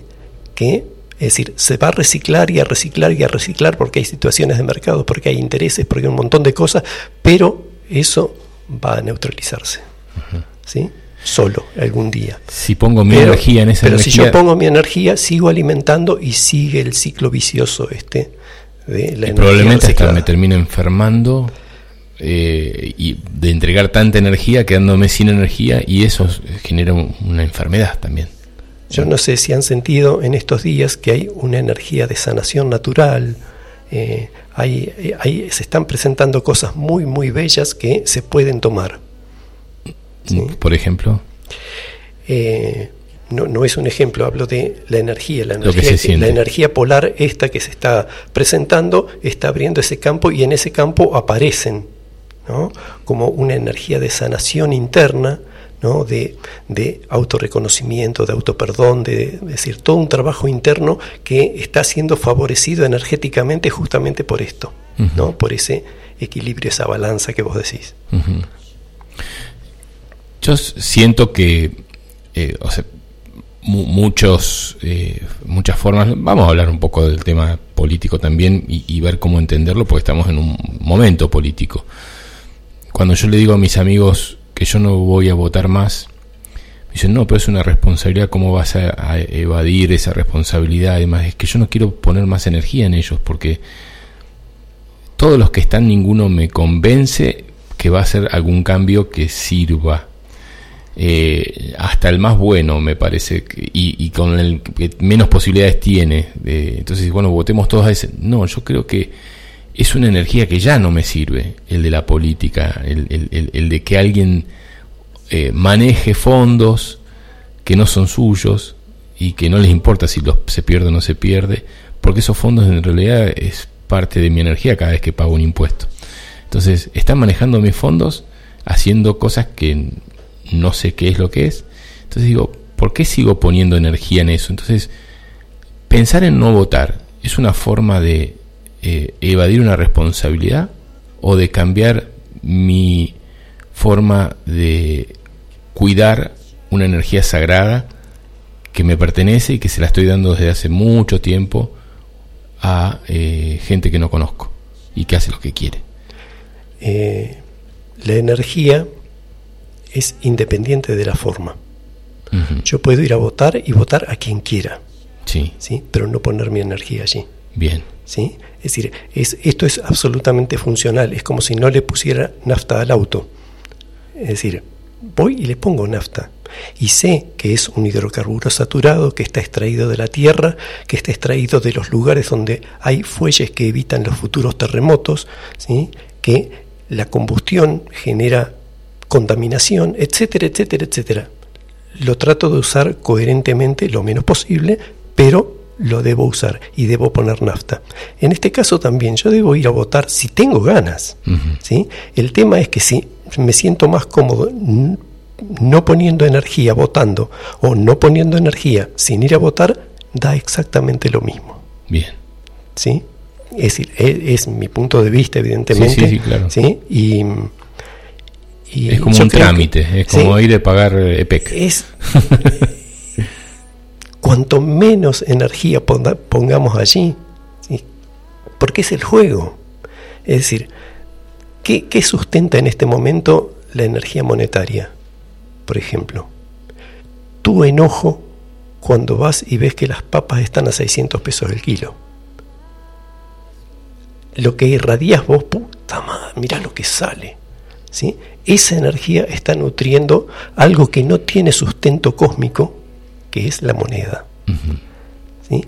Cuando a un jubilado para ir a cobrar sus 70, 80 mil pesos tiene que hacer cola con reuma, ¿sí? en pleno invierno, con ese sufrimiento, ese levantarse temprano, ese dolor en los huesos, ¿sí? esa espera ¿no? y el trato institucional que no es el mejor muchas veces, es decir, todo eso libera un montón de energía, ¿sí?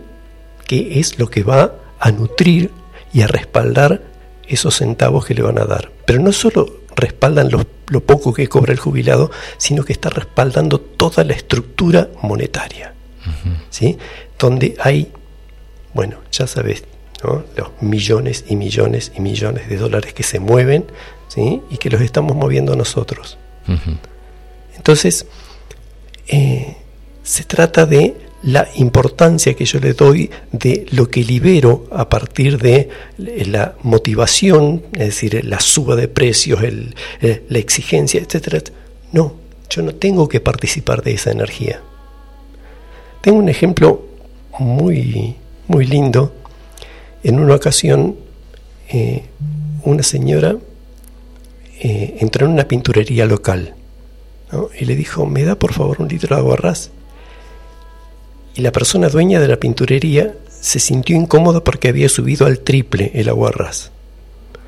Este, entonces empezó a disculpar, mire, esto ahora vale 400 pesos porque resulta que lo usan para la, purificación de la efedrina, entonces está más controlado, restringido y, y, eso hizo que aumentara. Entonces la señora que venía a comprar aguarrás le dice, yo le agradezco muchísimo la información, pero yo si puedo la compro y si no puedo no la compro, no me interesa toda esa otra parte. ¿No? ¿Estabas vos presente ahí? Sí, ya estaba presente. Em, es en este momento todo se trata de un ahorro energético y disponer uno de esa energía, orientarla, es decir, yo pongo energía porque vengo acá a hablar con vos, ¿no? Y porque somos conscientes de que hay una audiencia ¿no? que está vibrando en la misma sintonía, abiertos a esto. Entonces vengo a participar de esta energía. Sí, es como que cuando te pasan las cosas que te van a pasar igual, no poner, eh, o sea, las cosas, observarlas y no poner tu... No, es ignorarlas, ¿eh? No es ignorarlas, porque ignorarlas es pasar, tirar la pelota para, para más adelante y después tener que volver a, a hacer el tiro libre. Es decir, no, no, es observarla y decir, esto que está pasando no, es, no está dentro de lo que yo pensé que iba a pasar, me está pasando a mí, no le está pasando a otro, ver por qué me está pasando, pero no poner una energía de bronca hacia esa situación, comentarla, observarla, decir, y también mirar por qué me está pasando o para qué me está pasando. Eh, pero, y no es fácil, lo digo porque a veces me pasan cosas y no las sé manejar, pero de alguna forma creo que a todos en estos tiempos complicados, raros, diferentes, nos pasan cosas que nos sacan de un eje, pero están de alguna forma creadas para sacarnos del eje si es que nosotros queremos salir del eje, o para ponernos en eje si es que realmente eh, queremos trabajar en, nuestra forma de, de llevar adelante esas situaciones. Si las queremos trabajar, vamos a saber cómo manejarlas. Y si queremos evitarlas, también vamos a manejarlas, pero de una forma más nociva. No sé, yo lo veo desde ese punto de vista. Eh, la misma situación nos puede llevar a un momento nocivo de nuestra energía o capitalizar un momento de entendimiento y plenitud. Sí, lo que, hay que, lo que hay que aceptar es que todo lo que nos pasa viene de Dios. Todo lo que nos pasa. Y que es la enseñanza, el tipo de enseñanza que yo necesito en este momento, que además es única e irrepetida. Las situaciones que, vivís vos, independientemente de cómo las proceses, es la forma que encontró Dios para que vos puedas trabajar internamente. Eh, pero eh, hay, un, hay un capital humano hermoso que está resumido en un primer mandamiento, canalizado por Moisés allá en el monte Sinaí, y que en su versión original decía, amarás a Dios sobre todas las cosas que existen, porque Dios es todo lo que existe. Y como, como hierofante, eh, Moisés explicaba esta ley. Decía, Dios es inmanente, está en todo. Flota como un manto en lo más hermoso de cada ser, de cada cosa y de cada circunstancia. Entonces, si querés amar a Dios, tenés que amar cada cosa, cada ser y cada circunstancia. Y nosotros este tipo de, este ejemplo que vos estás dando lo ponemos dentro de las circunstancias, digamos. ¿sí? Son circunstancias que si son adversas, eh, las tengo que procesar, tengo que enojarme, después reconciliarme, etcétera, etcétera.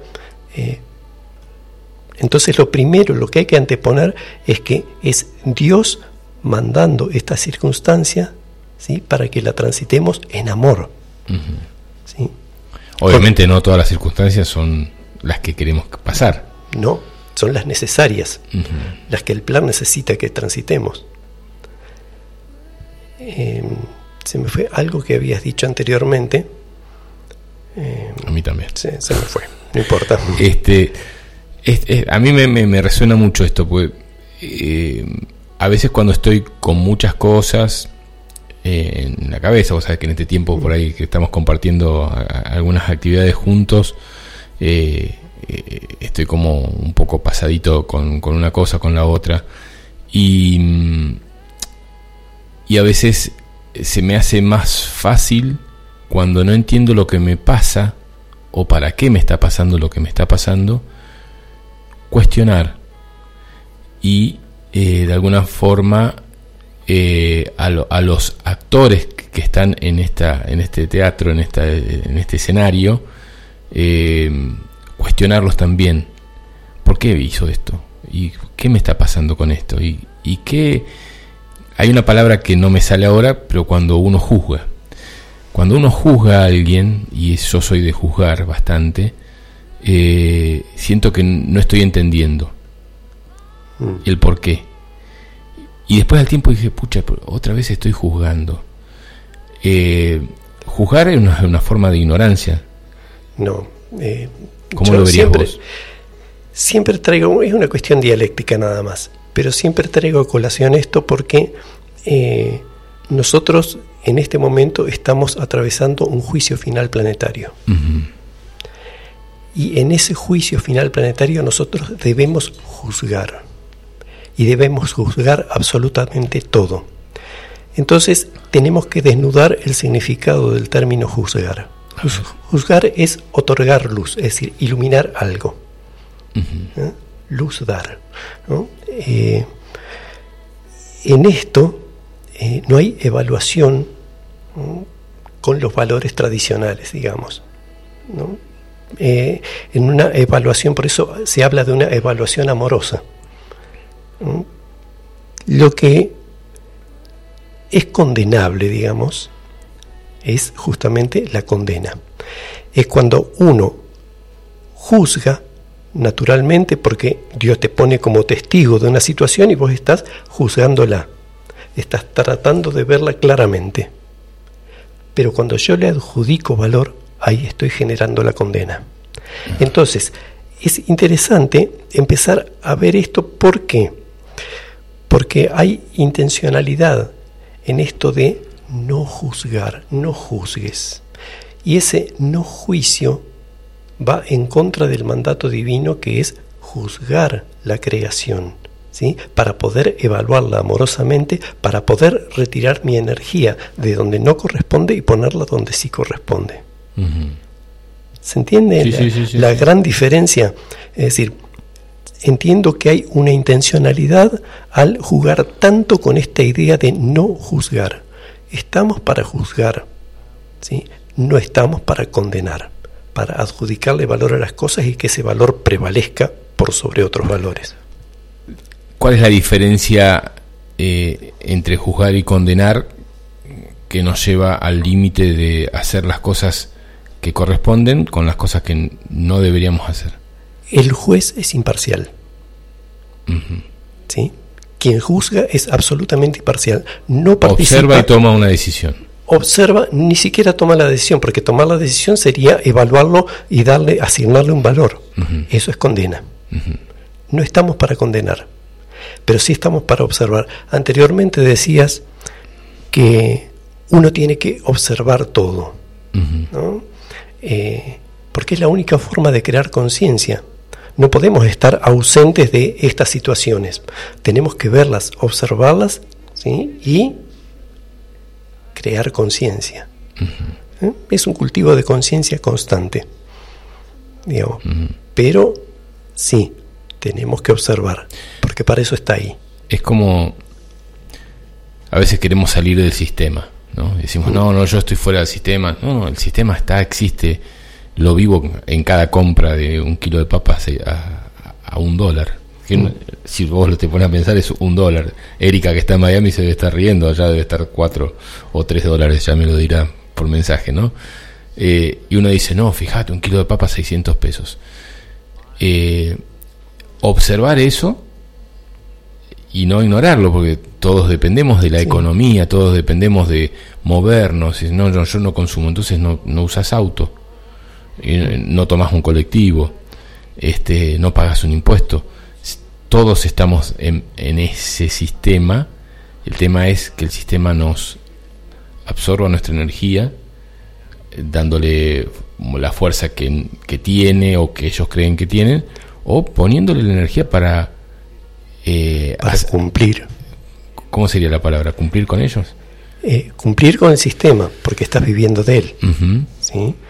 Pero eh, hay, una cosa, hay una frase muy hermosa que dice Isa, que es una de las...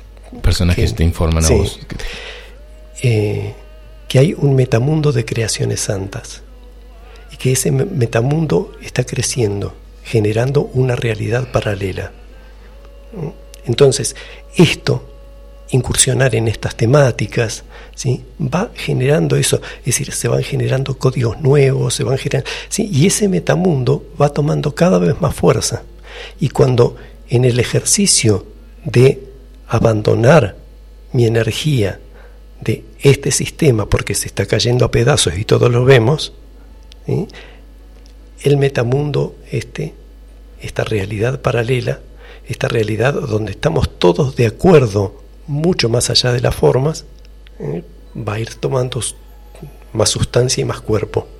¿sí? Y es el mundo que se viene. ¿sí? Mientras eh, el otro, con nuestro retiro de energías, va a ir entrópicamente decantando siento por lo que decís, estamos hablando con Meco desde hace un ratito, antes hablábamos con Brad Hunter en, este programa que está en vivo y el sábado pasado estaba en, fue una repetición. Eh, siento que esta, esta símil batalla de, de, energías ¿no? que estamos viviendo eh, es como que nosotros somos una pequeña balanza de esa gran balanza. Y donde ponemos nuestra energía nosotros en nuestra balanza, que hay días que la ponemos porque nos levantamos con el pie cruzado, en, en, en, cosas que nos dañan, eh, tratemos de ponerla en las cosas que nos hacen bien, ¿no? en el disfrute, en el compartir con la familia, con los amigos, con la naturaleza y esa balanza a su vez colabora con esa gran balanza del que somos toda la humanidad y de la que eh, somos partícipes activos para que más personas eh, inviertan eh, su energía en, esas situaciones para que la balanza se vaya hacia ese lado. Ahora, la balanza para que funcione tiene que estar en equilibrio. Entonces, no podemos negar las cosas que nos hacen mal. Eh, porque si todos ponemos la, energía en lo que nos hace bien, ya no existiría la balanza, ya no existiría ese juicio, esa justicia. O nos nutrimos de, de esa desigualdad que funciona en, una balanza. Un día tenemos el peso en las cosas que nos dañan y le ponemos eh, la visión en esas cosas y otro día la ponemos en las cosas que nos gustan, de las que podemos disfrutar y de las que podemos compartir. Eh, digo, una balanza funciona si está equilibrada. Sí, vuelve un poco al primer mandamiento, ¿no? Es decir, todo es Dios. Dios es inmanente, está absolutamente en todo. En eso que nosotros consideramos malo, nocivo o que me agrede o que me daña, está Dios. Amar esas circunstancias es lo más difícil que hay. Pero debemos amar esa circunstancia porque es la única forma que encuentra la angelidad de mostrarnos determinadas cosas y que nosotros sigamos aprendiendo. Entonces, eh, no hay mal ni bien. Es decir, eh, nosotros le damos, es decir, proyectamos nuestro propio contenido para poder ver qué mal remanece en nosotros para poder soltarlo. ¿sí? Pero, es, pero es nada más que eh, una cuestión de puntos de vista en el cual yo puedo jugar a correrme hacia el lado que quiera.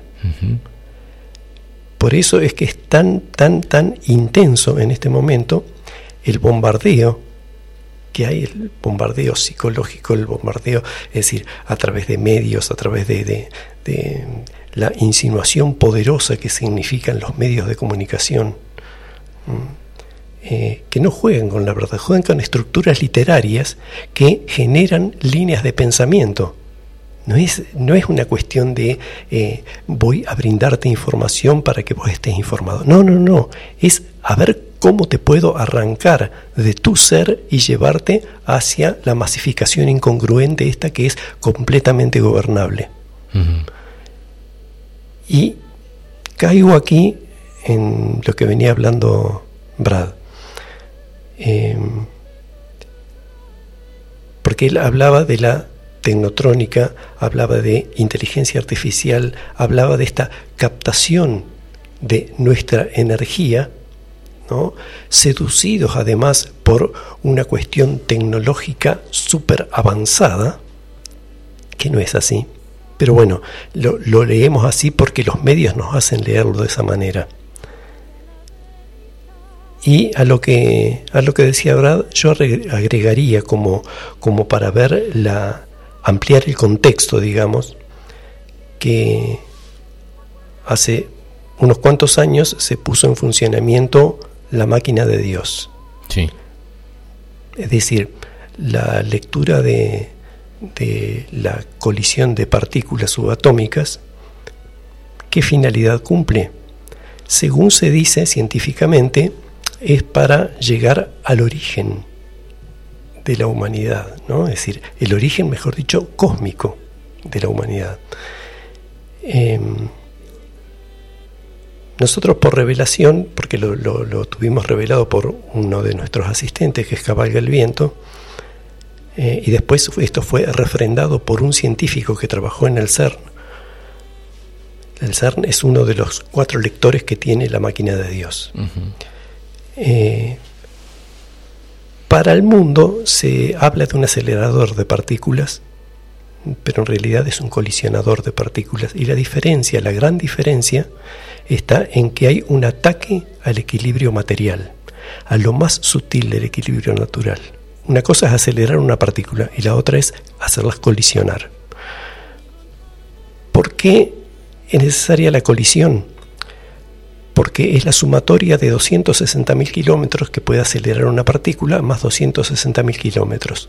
Entonces, en esos 520.000 kilómetros resultantes, yo tengo una lectura fuera de tiempo. ¿Por qué? Porque la luz tiene ese límite de 300.000 kilómetros por segundo. Entonces, los lectores lo que hacen, aclaremos que hay dos privados y dos que son brindan la información a revistas científicas, etc.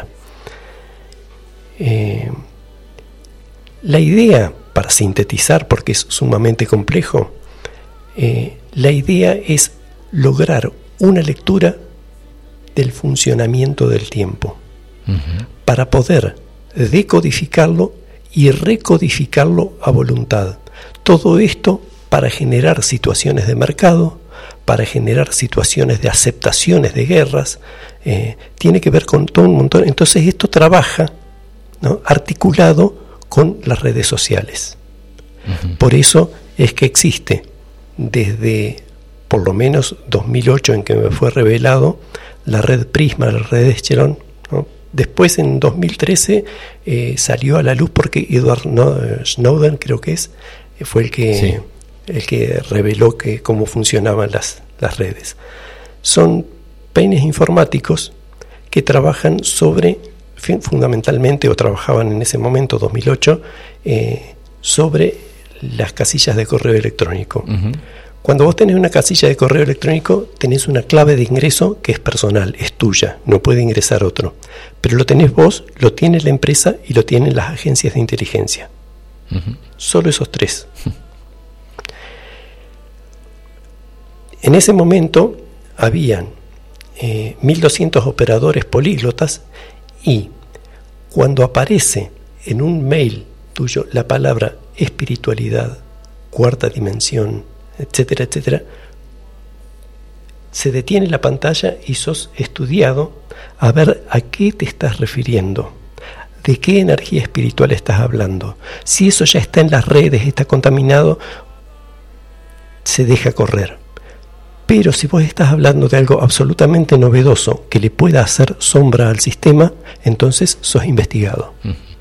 Y consideremos que, esta red, tanto Prisma como Echelon, fueron creadas, subvencionadas por el Congreso de los Estados Unidos, para la lucha contra el terrorismo.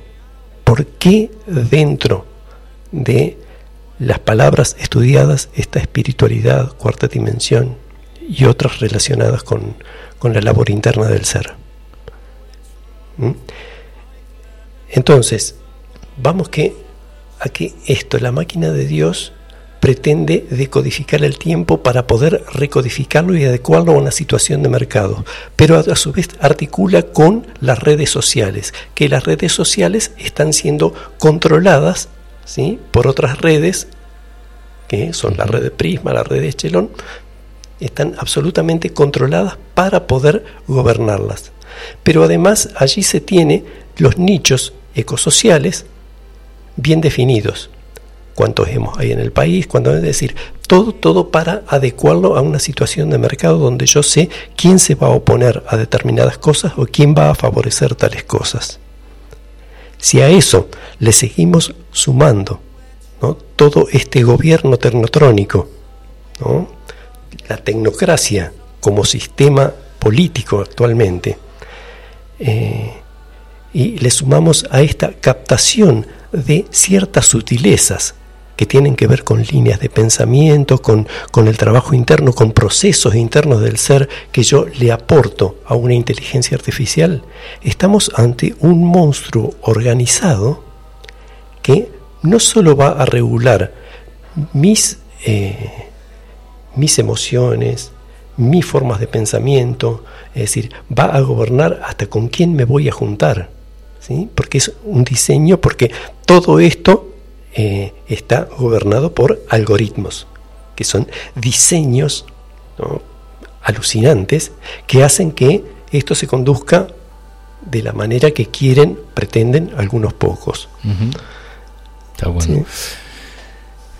Observo eh, cómo han cambiado los tiempos en, ese sentido y, me, sorprende, eh, pero también eh, es algo de, como decimos siempre, ¿no? lo venimos hablando desde hace mucho, de, que las máquinas y el sistema va a empezar a, gobernar en los gustos, o sea, para el que quiera ser parte de la historia, de esa historia y a los que no queremos ser parte de esa historia también, en, cierto, en cierta forma, vamos a ser manejados por, por estos eh, sistemas. Porque vos decías palabra espiritualidad, palabra cuarta dimensión y seguramente una docena o decena de otras palabras que emitimos todo el tiempo, los que nos gusta Radio Limón, por ejemplo, eh, estamos siendo observados cuando el, el, esto que decías vos también de la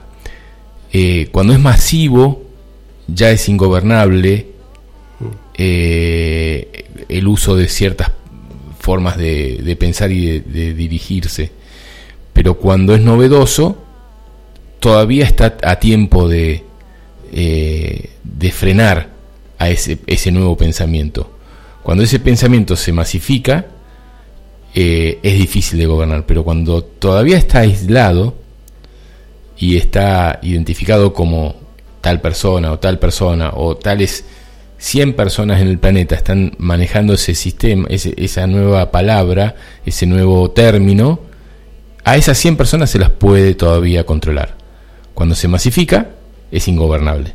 Entonces, por eso aparecen las palabras diet y después mm. se masifica, después la palabra natural, la palabra este, eh, no transgénico y después ya se masifica. Eh, se crean nuevas nuevos términos, a esos términos se los trata de controlar y cuando ya no son controlables se los masifica y se los como como que se toman como en burla o como algo no tan creíble y ya eh, desde esa forma de, burla y de y de eh, una, una, forma más ingenua diría yo de, de, gobernarnos lo usan en contra nuestra nuevamente. Y así y así vamos vamos pasando eh, del consumo de cosas que son em, lindas y, e interesantes para el ser humano eh, a, que ese término, como por ejemplo eh, e, estas, estos edulcorantes que nos están, al principio nos estaban dando, que es esa hoja de stevia, eh, ¿no? Esa hoja de stevia que al principio la consumíamos como algo natural, hoy esté contaminada, porque esa palabra stevia está en un montón de frascos que tienen un montón de químicos. Después va a aparecer otra, que va a ser el, lo natural y lo lógico y la van a contaminar. Entonces, lo mismo lo están haciendo con los términos. Con el verbo, sí, señor. Y con el verbo. Después lo contaminan. ¿no? Eh, no es nuevo. No. No es nuevo. Es decir, por ejemplo, eh, hay una palabra que muchos hemos visto por ahí, que es maranata. Sí. Maranata significa en arameo está aquí nada más. Está aquí. Para que sea comprensible, bíblicamente se traduce como Dios está aquí. Hay un, hay un taxi en Capilla que dice Maranata. Sí. Contanos un poco de eso. No tengo idea. Vive frente a casa la señora que tiene ese. ese lo tienen en, el vidrio trasero. Sí. Eh, y tenía una fecha, creo que era 2021 y ahora la cambió para 2031. 31. Sí. Porque lo googleamos. Cuando vimos Maranata con Cari, dijimos, a ver qué es esto y es, dice 2031. Sí. Eh, esto, esto era simplemente el término en arameo que significaba eso, está aquí. Era un término código, no lo utilizaban. Los diseños durante 1500 años, desde la partida de Moisés, no se usaba esa palabra. ¿Por qué? Porque se iba a usar recién el día que reencarnara Moisés que iba a reencarnar en la ah, personalidad de Jesús. Entonces, en ese momento se iba para poder identificar, porque además tenían que guardar en secreto que había reencarnado, eh, pero no solo el propio Jesús, por ejemplo, dice, utiliza el término yo soy. Sí. Lo utiliza exotéricamente así, ante todos, revelado una sola vez en la vida, que es en el huerto de Getsemaní, cuando lo vienen a apresar. Y le dice, busco a Jesús de Nazaret, quien se dice el Cristo, le dice el jefe de la policía del Sanedrín. Y él dice, yo soy. Bueno, esto es tal el poder conservado en la palabra, porque él nunca lo dijo, o casi nunca lo dijo. Eh, cumplió el mandato de los diseños de no utilizar esas palabras. Eh, hay un pasaje muy previo al momento del, apresamiento en, el huerto, que es cuando está en su lecho de muerte Judas de Galad, no, Judas de Queriot, el, conocido, digamos, como, traicionero.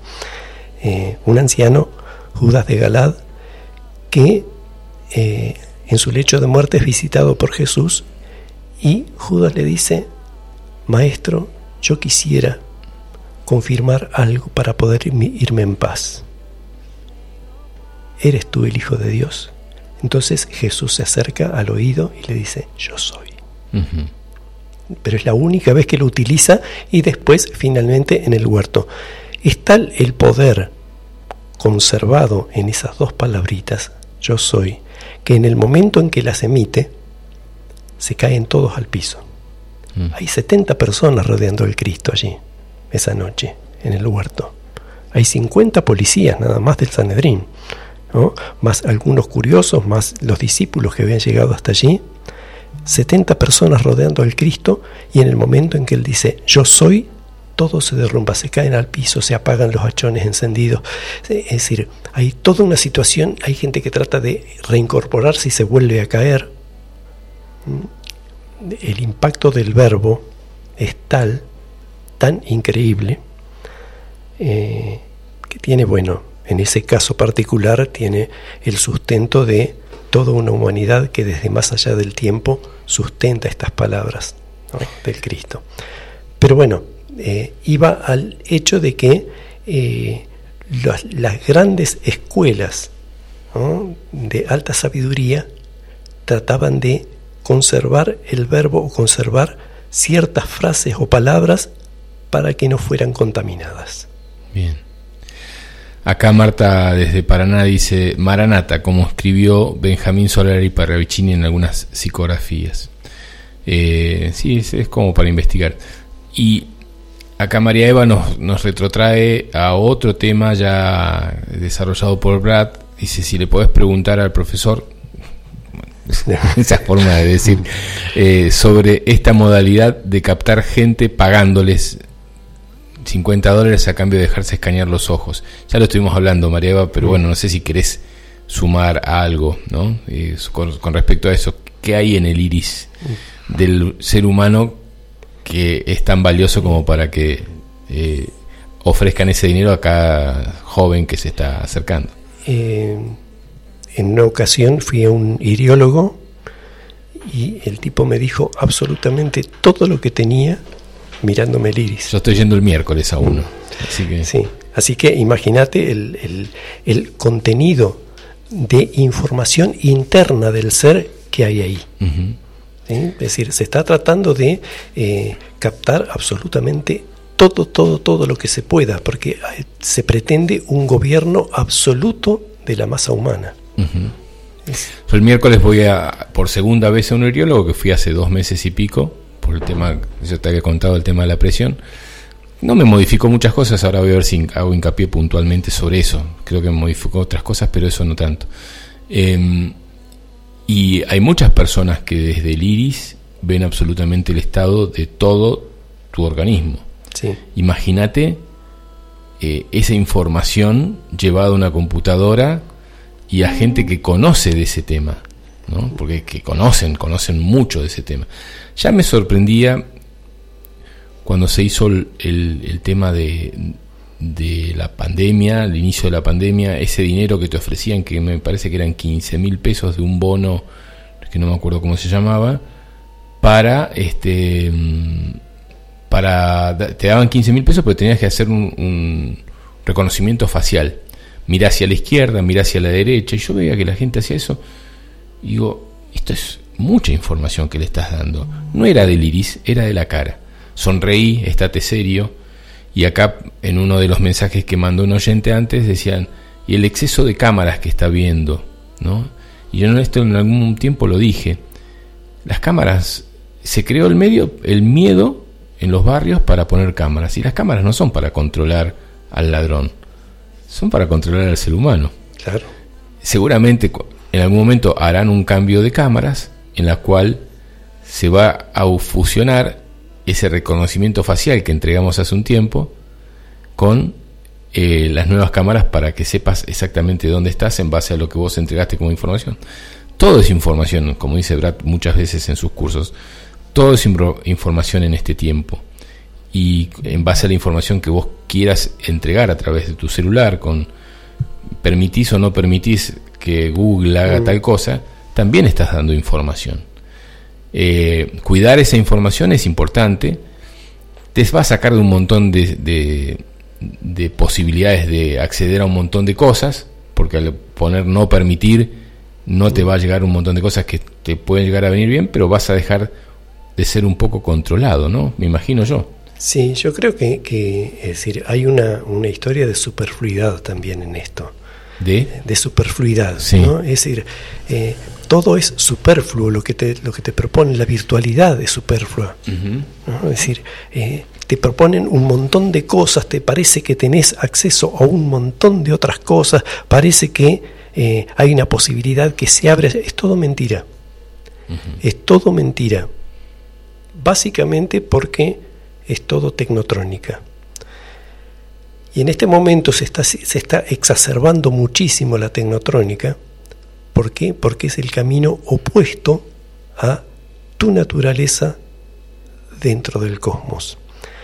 Vos tenés un cuerpo electrónico de luz, porque estás compuesto por moléculas que están compuestas por átomos que están compuestos por partículas subatómicas que vibran y se desplazan a una velocidad mayor a la velocidad de la luz.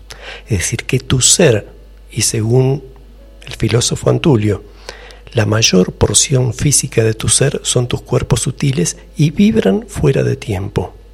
Y hay en el universo una red de tecnología lumínica que opera fuera de tiempo y tus cuerpos son libres de viajar fuera del tiempo. Entonces, si a vos te llevan en el sentido opuesto, porque vamos a definir la tecnotrónica como lo que es, no quiero entrar en algo muy complejo, pero todo lo que nosotros conocemos como tecnotrónica son detenimiento del flujo electrónico y secuenciación del flujo electrónico. ¿Sí? Con eso logro la digitalización de cualquier elemento, pero siempre es por ralentando la velocidad del electrón. Siempre es un ralentado de la velocidad de algo natural, que en el caso del ser humano le llamamos cuerpo electrónico de luz, que es aquel que viaja libremente fuera de tiempo, que es, es decir, y ese, ese instrumental además se está poniendo a disposición. ¿Mm? Es un poquito lo que nombrábamos en el, en el libro Navegantes del Tiempo. Es decir, eso está cada vez más latente, más vivo, más perceptivo, más perceptible, mejor dicho, ¿sí? para poder operar dentro de esa tecnología. Por eso es que se propone esta red tan densa, tan, tan exacerbada, de la tecnotrónica en tercera dimensión. Está bien, está bien.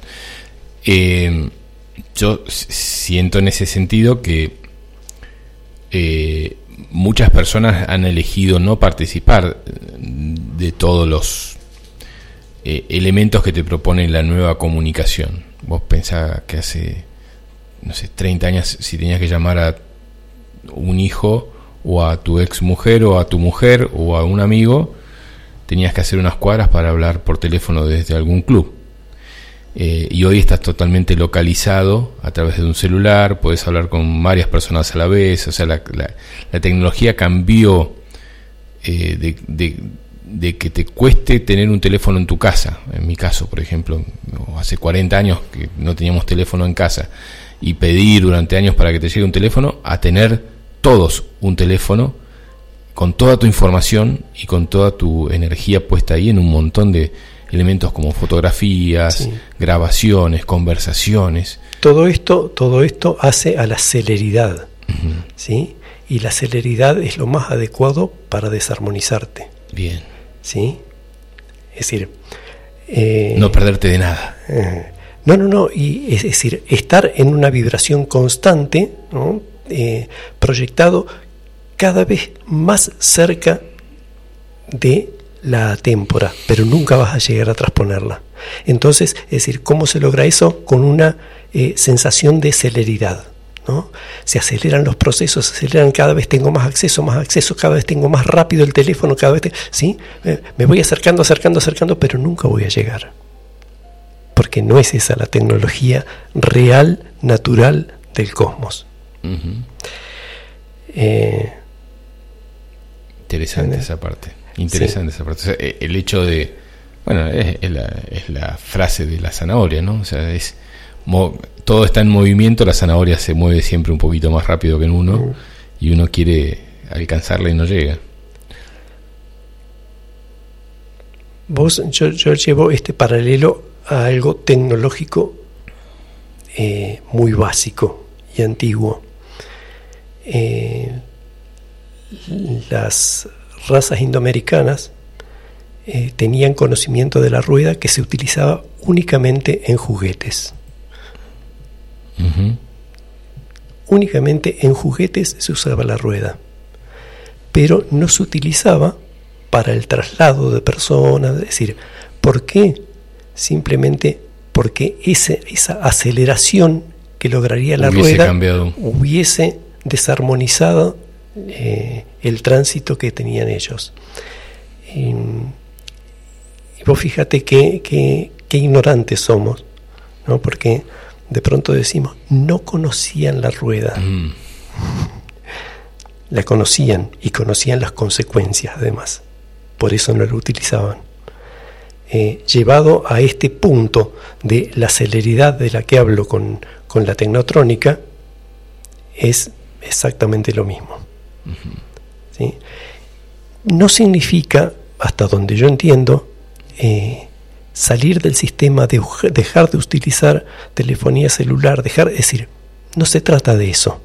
Se trata de una toma de conciencia de cómo opera y cuál es la intención oculta, ¿sí? A través de esto. es simplemente observarlo y tomar conciencia.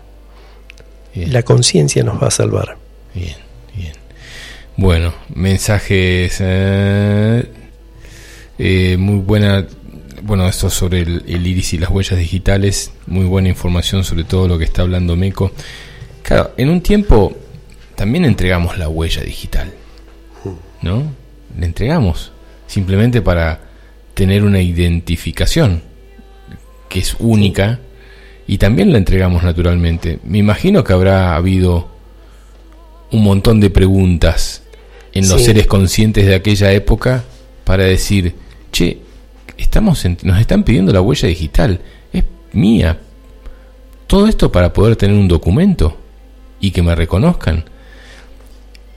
Llevado a este tiempo con el iris, de alguna forma es una forma también de avance de entrega de información. Sí.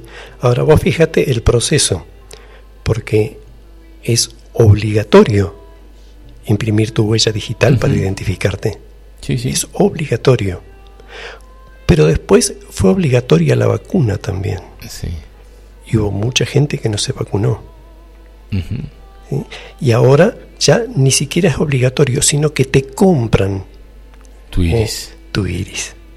Entonces está en la condición moral de cada uno ya si te vendes o no, si vendes algo tuyo o no lo vendes.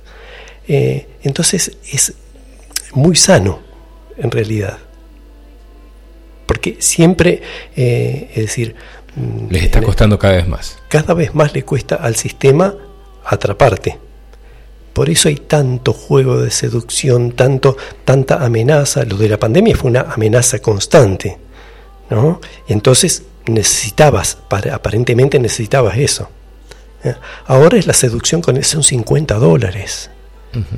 6 por 5, 30, ¿cuánto es? Como 30 dólares en, otro, en un país es una comida. Eh,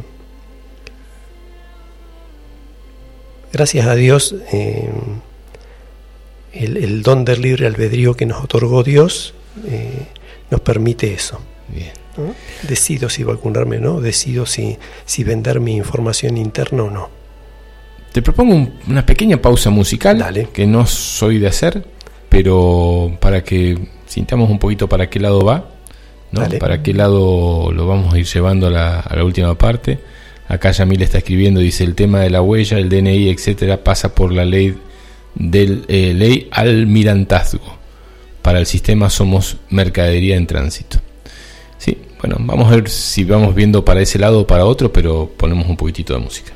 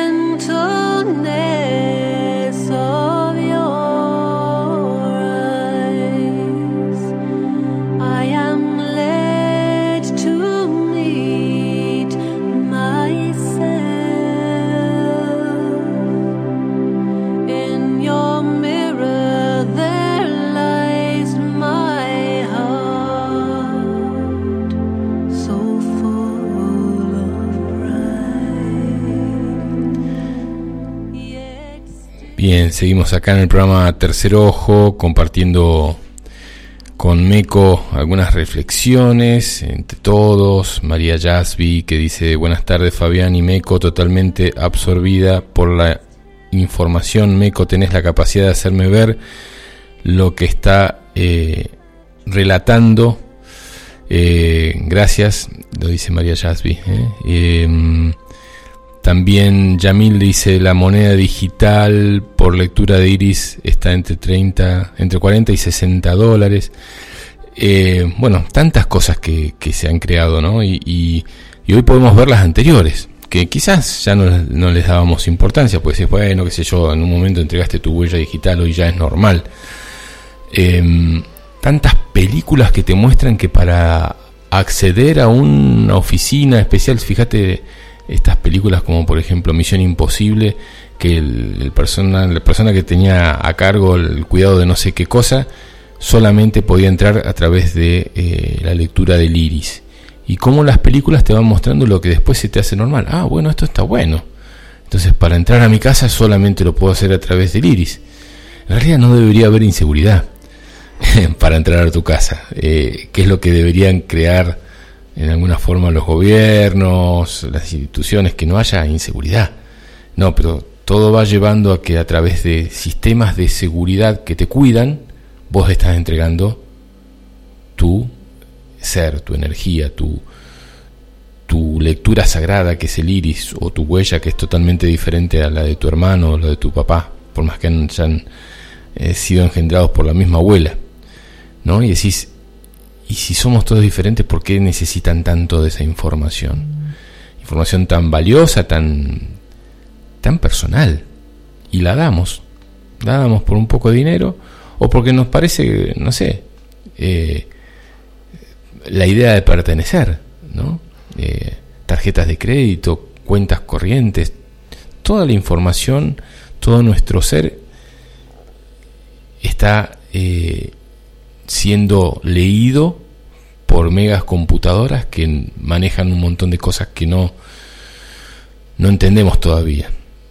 Y si no lo hicieron antes es porque no existían esas megas computadoras que podían procesar, porque si no lo hubiesen hecho antes.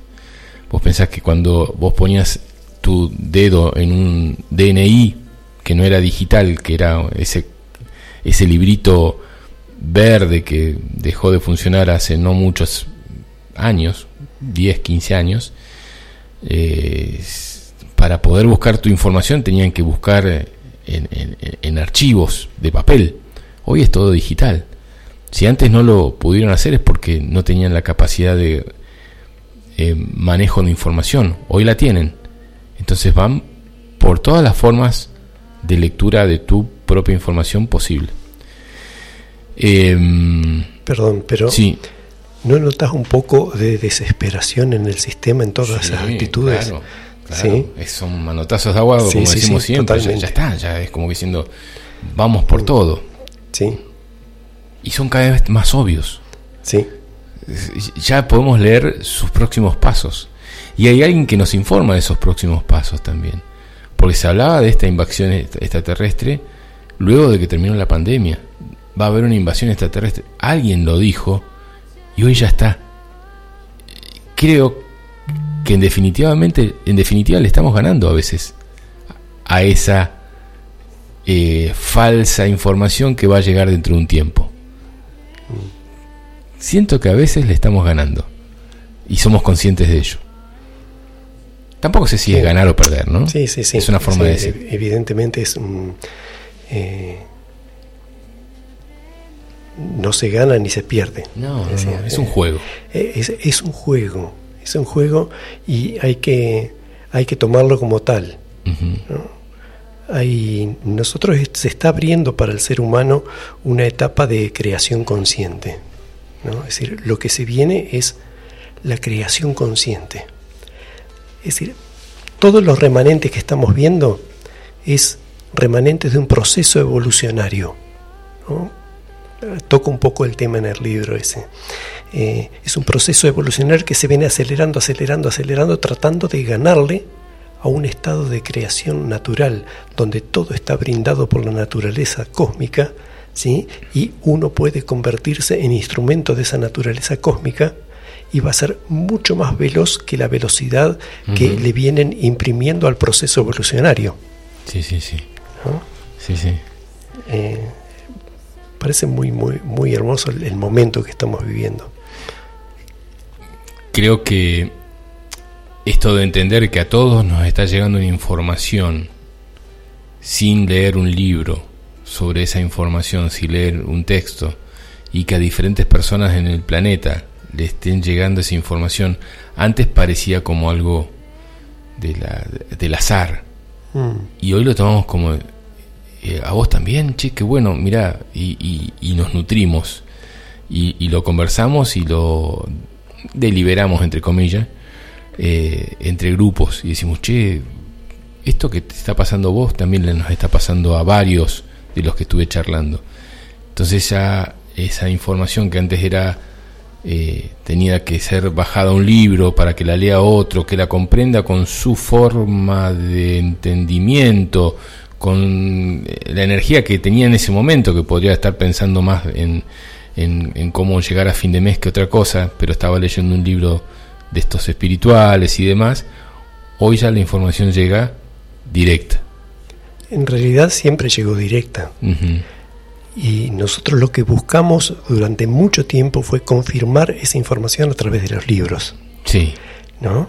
Es decir, yo siempre planteo en las, en las reuniones, así cuando se dan charlas con, con grupos de personas, eh, que la pregunta formulada ya contiene la respuesta, es decir, la pregunta nació de la respuesta de esa persona, es una respuesta interna, pero uno está buscando confirmar a través de las palabras del otro, ¿no? que esto reviste dos aspectos. Una es que amorosamente quiero la confirmación de un hermano, ¿sí? O me descalifico frente al hermano y el hermano tiene mejores respuestas que yo. Que también es un trabajo interno a desarrollar, ¿sí? Es decir, eh, pero es eso. eh, cuando uno formula una pregunta, la formula desde algo que ya está respondido. Y lo que estoy buscando en la respuesta es la confirmación de eso que sentí. Entonces, eh, si soy sincero conmigo mismo, me doy cuenta cuando esa respuesta no es la adecuada. ¿Sí? Entonces, respeto a la otra persona, es su punto de vista, pero no hace resonancia en mí. Yo lo que estoy buscando es la resonancia interna, ¿sí? confirmando algo que ya está respondido en mí. Está bueno. Y esto que estamos hablando, a ver, eh, manda un saludo Roberto Arcuri. un abrazo grande Roberto, dice excelente programa muchachos. Eh, eh, esto que, que estamos buscando, la diferencia que hay entre vivir en Paraná o, en San Juan, es que para poder charlar de estas cosas, tenés que ser parte de un grupo que en esas ciudades quizás no sea tan reducido, pero sea difícil de reunirlos. O sea, todos estos pensamientos en San Juan están, en Paraná están, pero no se están reuniendo para desarrollarlos más y para hacerlos más ricos a esos pensamientos. Cuesta, cuesta encontrarse con un par y charlar de estas cosas. En capilla, estas cosas son más simples, más fáciles, más normales, porque en cada barcito, en cada restaurante, en cada casa, o en cada reunión, estos temas surgen. Aunque te juntes a hablar de fútbol, o vayas a ver un partido, terminó de ver un- terminaste de ver un partido y seguramente en esa reunión he habido cuatro o cinco que están metidos en estos temas y sale algo de esto. Eh, Pero no lo digo porque sea especial capilla, porque capilla pasan, sino porque evidentemente es un vórtice energético que nos convoca a los que pensamos de esta forma y nos propone ampliarlo. Y a cada vez que viene un grupo de yoga de alguna provincia, de alguna ciudad, de alguna provincia, a, ver, a, estar y compartir, eh, está el conductor del colectivo que le dice, le da un poco de información, algún kiosquero que le da otro poco de información, algún taxista que lo llevó hasta el hotel y también le da información, y, ese nutrirse constantemente, ayer el otro día lo hablaba con José Luis de ahí de la terminal, y, y hablamos de estos tiempos, ¿no? Eh, y, y- y de lo que se puede llegar a venir y demás, y decimos, esto no sucede en otros lados. Por eso, eh, no es que sea diferente capilla, es un, es un loquero a cielo abierto, como decimos siempre, pero en el cual nos nutrimos y sabemos a veces aceptar cierta información y otras la dejamos pasar. Sí. También está el, el hecho de que es un, un poco la Babel.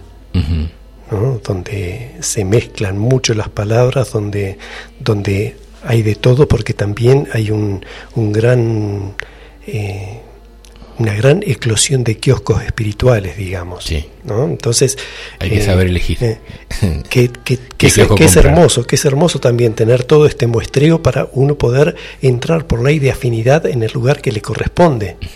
¿sí? Sí, sí, sí. Eh, pero pero bueno, yo, yo lo, lo- no, es, no es mía la idea, es decir, en algún mensaje se comparó ¿no? Capilla del Monte con Babel. Ajá. Eh, Babel está fundada unos fundada por Babel unos 300 años antes del advenimiento de el Cristo en la personalidad, en la personalidad de Abel. Y, y en ese lugar se juntaron muchísimas, muchas, es decir, previo a la llegada de Abel, eh, pitonisas, este, hechiceros, había, había muchísimo, y todos te vendían información ¿no? en ese momento, todos querían saber en qué familia, en el seno de qué familia iba a encarnar el Cristo. Entonces, todos te vendían esa información, ¿no? Y, y era, era muy, muy parecido el clima a lo que, a lo que es el clima de Capilla del Monte en general. Esto no, no, no reviste crítica alguna hacia alguna de las manifestaciones espirituales del lugar. Sí, sí, sí. Son todas necesarias porque todos van eh, fluctuando en los distintos nichos y, y en todos lados se rescata algo y hacia algún lugar conduce, etcétera, etcétera. ¿Mm? Y como decías vos, ¿no? El, el tema de ley de, de afinidad, de vibración. Uno vibra en un tiempo con una cosa y otro tiempo con otra. Cuando te das cuenta de que hay cosas de que en la persona que estabas siguiendo o escuchando no te resuenan, es porque vos cambiaste de vibración a una vibración diferente o esa persona a la que vos estás siguiendo está cambiando de vibración y vos no entendiste eh, la nueva vibración de ese ser y te quedaste con la anterior. Eh, yo, yo creo que eh, todos estamos como observando eso, ¿no? De,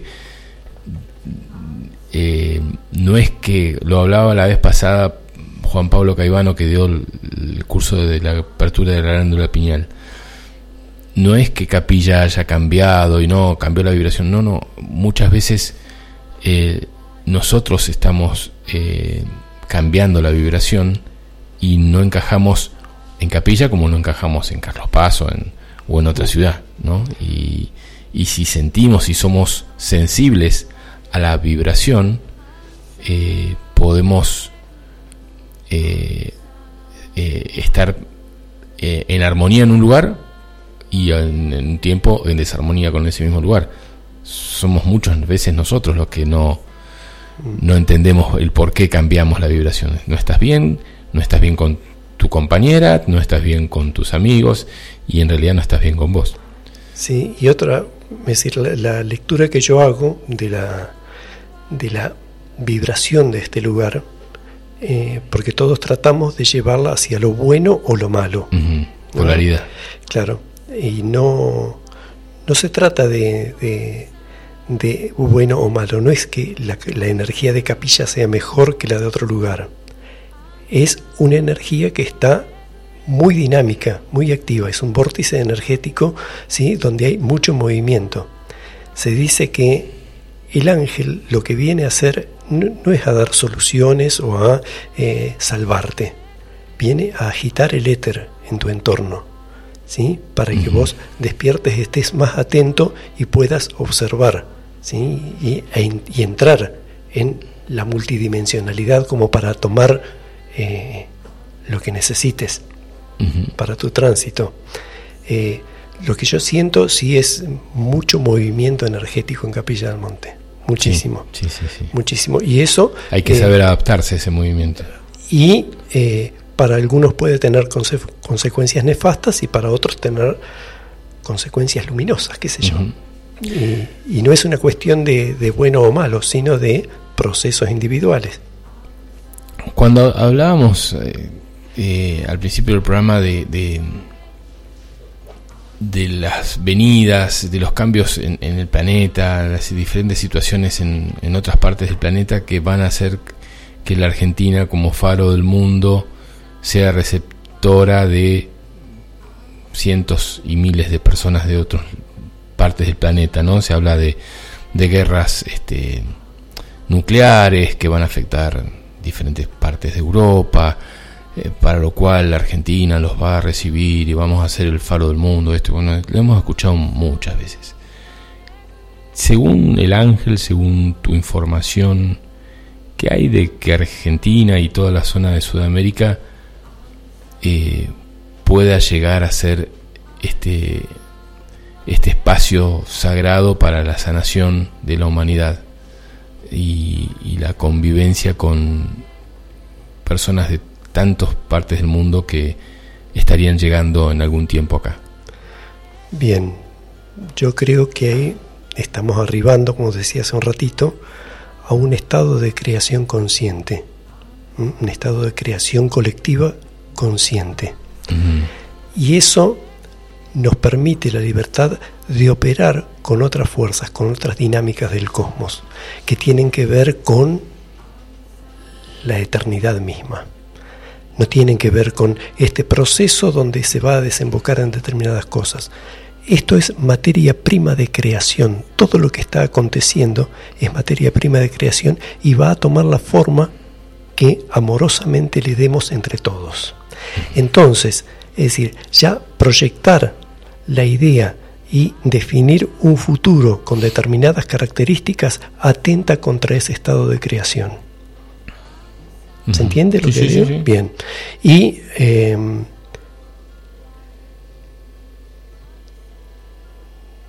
Argentina es y será lo que deba ser.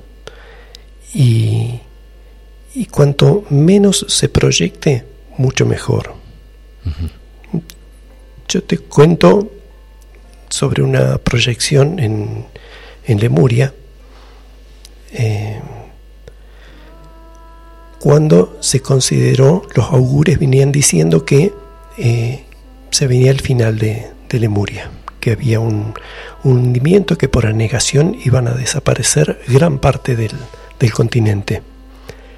Entonces, los más preparados, las personas con mayor conocimiento espiritual, eh, las escuelas de alta sabiduría, comenzaron a trabajar y a organizarse y comenzaron a mudarse a 3.000 metros de altura. Entonces todos los elegidos iban gravitando hacia ese lugar, hacia esas alturas.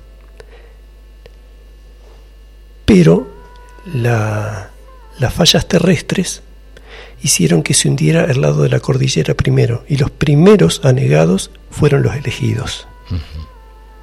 ¿No? Eh, no hace falta proyectar. ¿sí? Eh, jugá con la sensación interna de lo que vos estás dando a este lugar. Y la única proyección posible es qué va a brindar este lugar a los demás. Y nada más, mucho más que eso no podemos hacer. ¿sí? Generar la expectativa o generar la forma futura ¿no? no tiene que ver con el empirismo que nos propone el cosmos, que es perfecto. Y lo perfecto es el efecto permanente de las mutaciones del cosmos. Está permanentemente cambiando configuraciones. Todos los días son absolutamente distintos, aunque nosotros querramos repetir lo mismo. Más de una vez me pregunto si no voy a tener, no sé, 80 años y voy a decir, en el año 80 años me faltan 24, o sea, en el año 40 y 47 voy a decir, en el 2050 se viene el fin del mundo, ¿no? A veces pienso en eso, digo, no quisiera desperdiciar esta hermosa experiencia de la vida eh, proyectando cosas que son desde la imaginación, desde la mente, desde un montón de cosas, y no estar presente en cada minuto desaprovechando esta gran oportunidad que se nos permitió, que es la vida misma, ¿no? Y Este, entonces, este presente de expansión es eh, una, una canción de Charlie García de hace rato. Decía, no tiren de la soga, porque no es el fin. No rompan más las bolas, porque no es el fin. No es el fin del amor ni de nada. No es el fin el año 2000. El fin del mundo ya pasó. ¿Sí? Es decir, eh, vos ya a nivel consciente ya viste que este mundo está en entropía, se está derrumbando, ¿sí? Y que yo lo estoy sustentando. ¿Sí? Pero va a llegar el momento en que eh, yo decida sustentar otra cosa que tenga que ver con esta afinidad álmica, con esta eh, nueva, nueva humanidad que nos estamos eh, tendiendo lazos sutiles por ahora, ¿sí? hasta que nos demos la mano concretamente. Eh, yo creo que ese, ese es el juego, es decir, ya todo eso ya pasó, ya pasó, estamos, estamos en un momento de...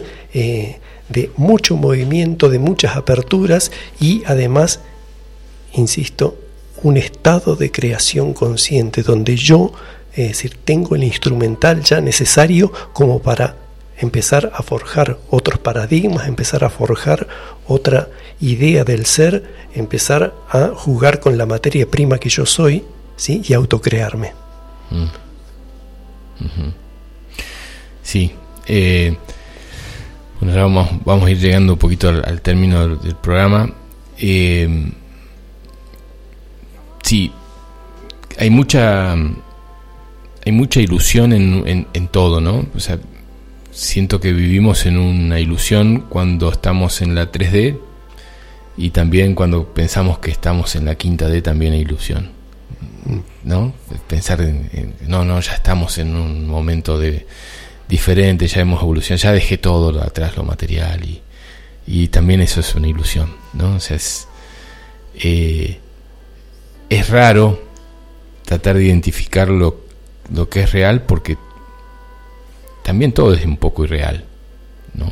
Es irreal que la felicidad esté atrás de un objeto material y quizás hace un tiempo no nos imaginábamos que un objeto material nos iba a dar felicidad y hoy ya nos damos cuenta de que no está ahí pero a su vez seguimos comprando objetos materiales para tener esa ilusión de felicidad. Cuando esté de viaje en tal lugar o cuando esté en otro lugar voy a ser feliz y por qué no aprovechar hoy a ser feliz. Eh, todo, todo, todo parece que se pone en, en una proyección, ¿no? en otro lado, no acá. Y se proyecta, se proyecta para más adelante, se proyecta en una Ahí. pared. Una, una frasecita de, de Buda que a mí me encanta, que dice, todo es ilusión. Os ilusionáis aún cuando habláis de ilusión. Así cuando decís, el tiempo es una ilusión, os regodeáis en la idea de saber de qué se trata. Nada sabéis, pues todo es ilusión. Como para meditarla la frase. Está bueno. Está bueno. Muy linda. Sí, sí, in- incluso pensarnos espirituales, seres espirituales y no materiales como esos políticos que están ahí eh, peleándose por, por un puesto. Parecería que eso eh, es material y el que está en un cerro meditando es eh, espiritual. Y hay espiritualidad en todo, y hay materialidad en todo, y hay ilusión en todo. Yo viví en el campo durante ocho años. ¿Mm? Es decir, un- una experiencia intensa que alguna vez hemos compartido, eh, donde decidimos dejar absolutamente todo e irnos con lo opuesto al medio del campo y empezar a forjar desde ahí. Se da esta cuestión mágica de que al poco tiempo empieza a caer gente y a llevarnos alimentos, cuando ya nos habíamos acostumbrado a comer del campo nada más, verdolaga silvestre y penca y lo que, lo que daba lugar. Y, se comenzó a dar ese intercambio, entonces yo ya no tenía que ocuparme tanto de eh, rescatar comida, salir a buscar durante kilómetros eh, algún alimento propio del lugar, porque me llegaba. Y, y yo lo agradecía, porque eso me daba tiempo a yo poder compartir los mensajes que estaba recibiendo. ¿Sí? Ya no tenía que ocuparme de aquello, llegaba el alimento, pero es decir, ese alimento era comprado por una persona que trabajaba nueve horas por día en una oficina. Hmm. ¿Sí? Entonces, eh, yo tenía que agradecer que había una persona sacrificándose para que yo pudiera estar absolutamente suelto recibiendo un mensaje. ¿Se entiende esto? Sí, sí, sí, sí, sí. Hay un, un sacro oficio, un sacrificio siempre de alguien para que yo pueda lograr este espacio.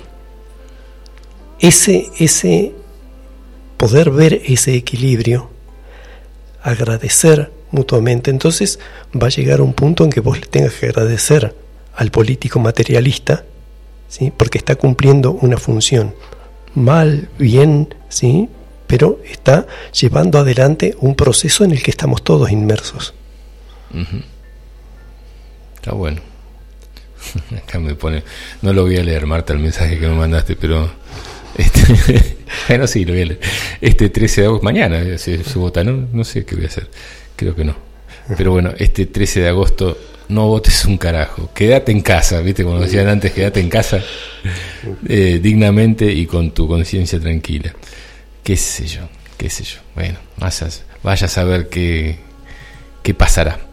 Eh, gente, eh, Eco, muchas gracias por haber venido, por haber compartido. eh, siempre estás predispuesto a, a ser parte de la, de la, eh, del mensaje, de, jugar con esto de, de creer que estamos en una, eh, en un, no sé si, cómo llamarlo a este instante de, de, nuestra vivencia acá en este planeta, ¿no? Pero eh, yo creo que vamos adelantando día a día en un montón de aspectos eh, sutiles eh, en, la forma de ver esta experiencia de vida.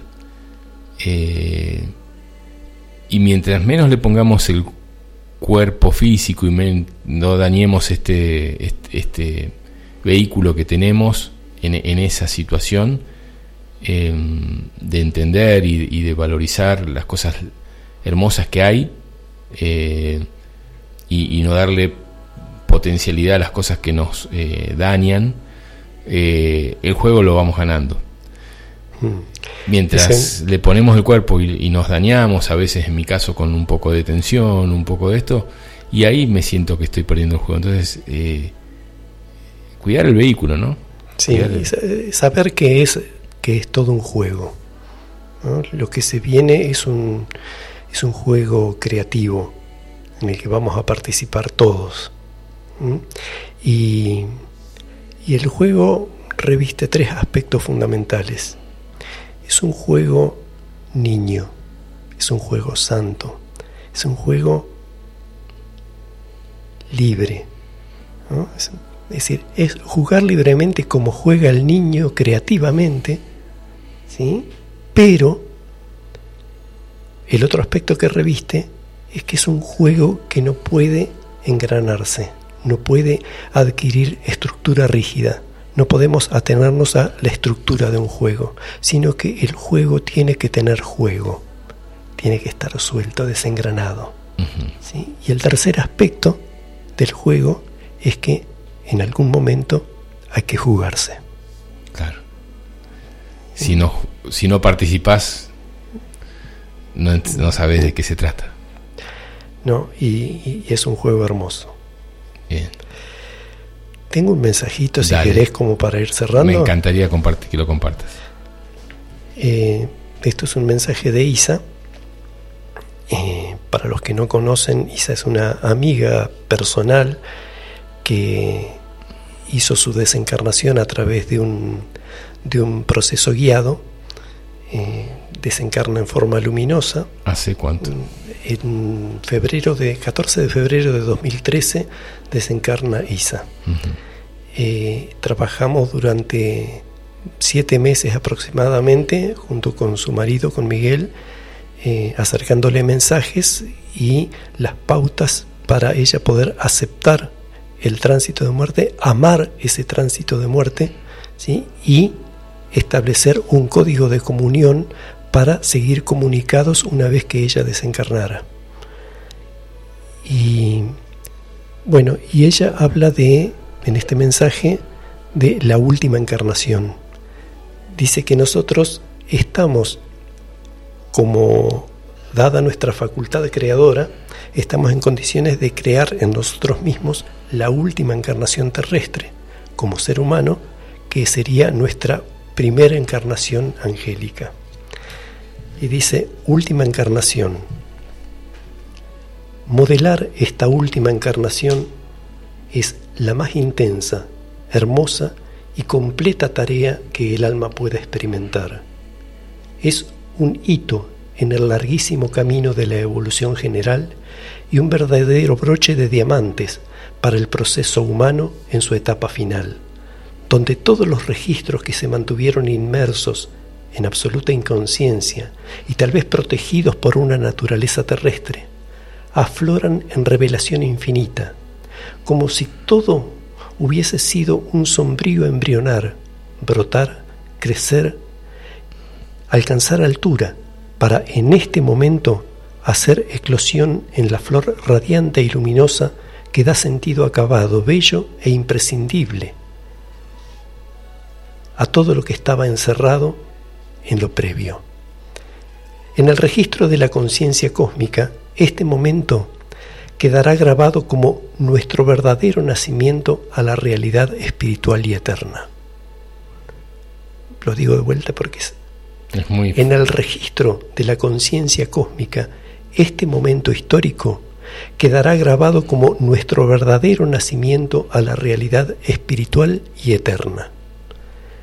Hemos insinuado ya el significado de esta última encarnación del hombre caído, que es a la vez la primera encarnación del ángel, y que esa profunda transmigración energética es el corolario del libre albedrío, en el que se despide para siempre la tentación y el pecado, tan necesarios para la identificación de esa etapa humana.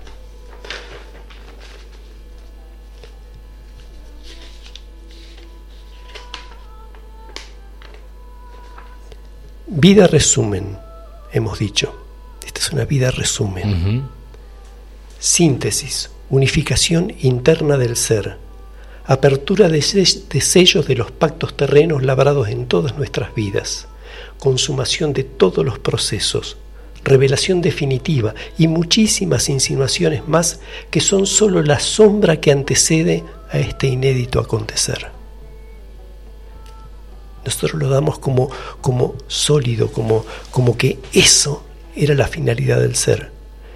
Y el ángel que mira desde la luz nos está diciendo que todo esto, vida resumen, síntesis, unificación interna del ser, apertura de sellos de los pactos terrenos que hemos labrado en todas nuestras vidas, consumación de todos los procesos, revelación definitiva y muchísimas insinuaciones más, son sólo la sombra que antecede a este inédito acontecer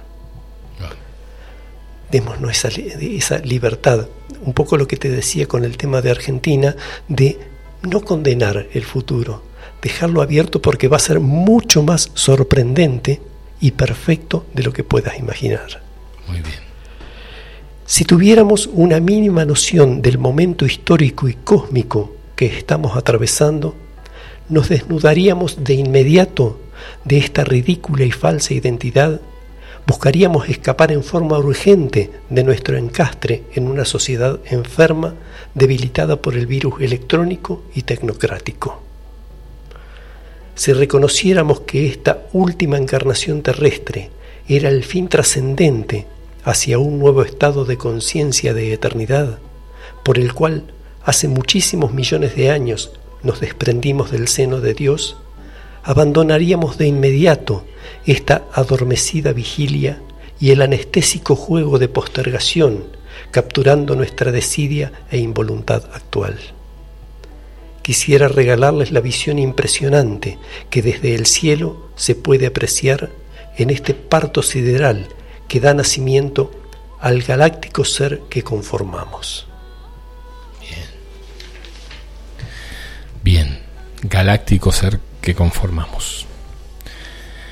Hacia ese entendimiento es como que nos estamos dirigiendo, de alguna forma, ¿no?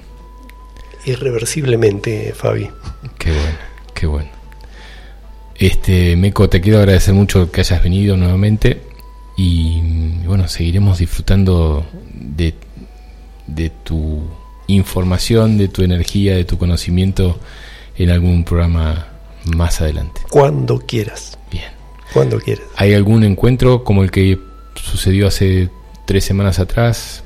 Creo que, sí, a- creo que sí, para el realizar? 26, sábado 26 creo que está programado, eh, una vez más en... 26 de agosto. Sí, Ah, hola, por, Sí, sí. prontito. sí, eh, ahí en Energías de Vida, Ahí en la ruta Sí. 17, ruta 38, eh, kilómetro Santa, 90 y medio. Santa Inés. Sí, ¿Hay lugar todavía para ese encuentro? parece sí porque estamos organizando recién. Ujú. Y es libre. Sí, es libre, gratuito. gratuito. Sí, Bien. sí. ¿eh? Cualquier cosa me mandan un mensajito y no tengo el contacto de Juan ni de su eh, compañera porque no tengo más un montón de cosas pero en el celular pero después te lo pido si alguien me lo pide para que ellos O directamente comunicarlos conmigo y listo. directamente Sí, sí, sí. bien buenísimo muchas gracias nos gracias vemos a prontito vos, gracias a la paciencia de los, de los oyentes. eh, estamos aquí. Bien.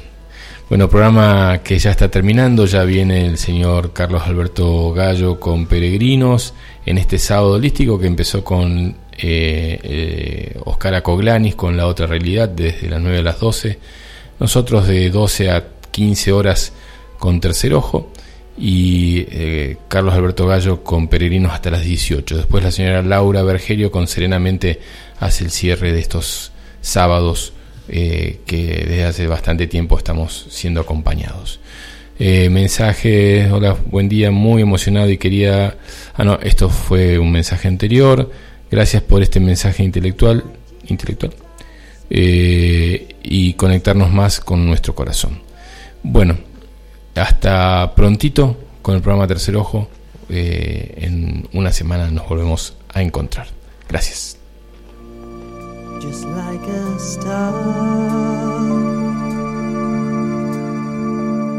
He followed a light and came down to a shed where a mother and child were lying there on a bed.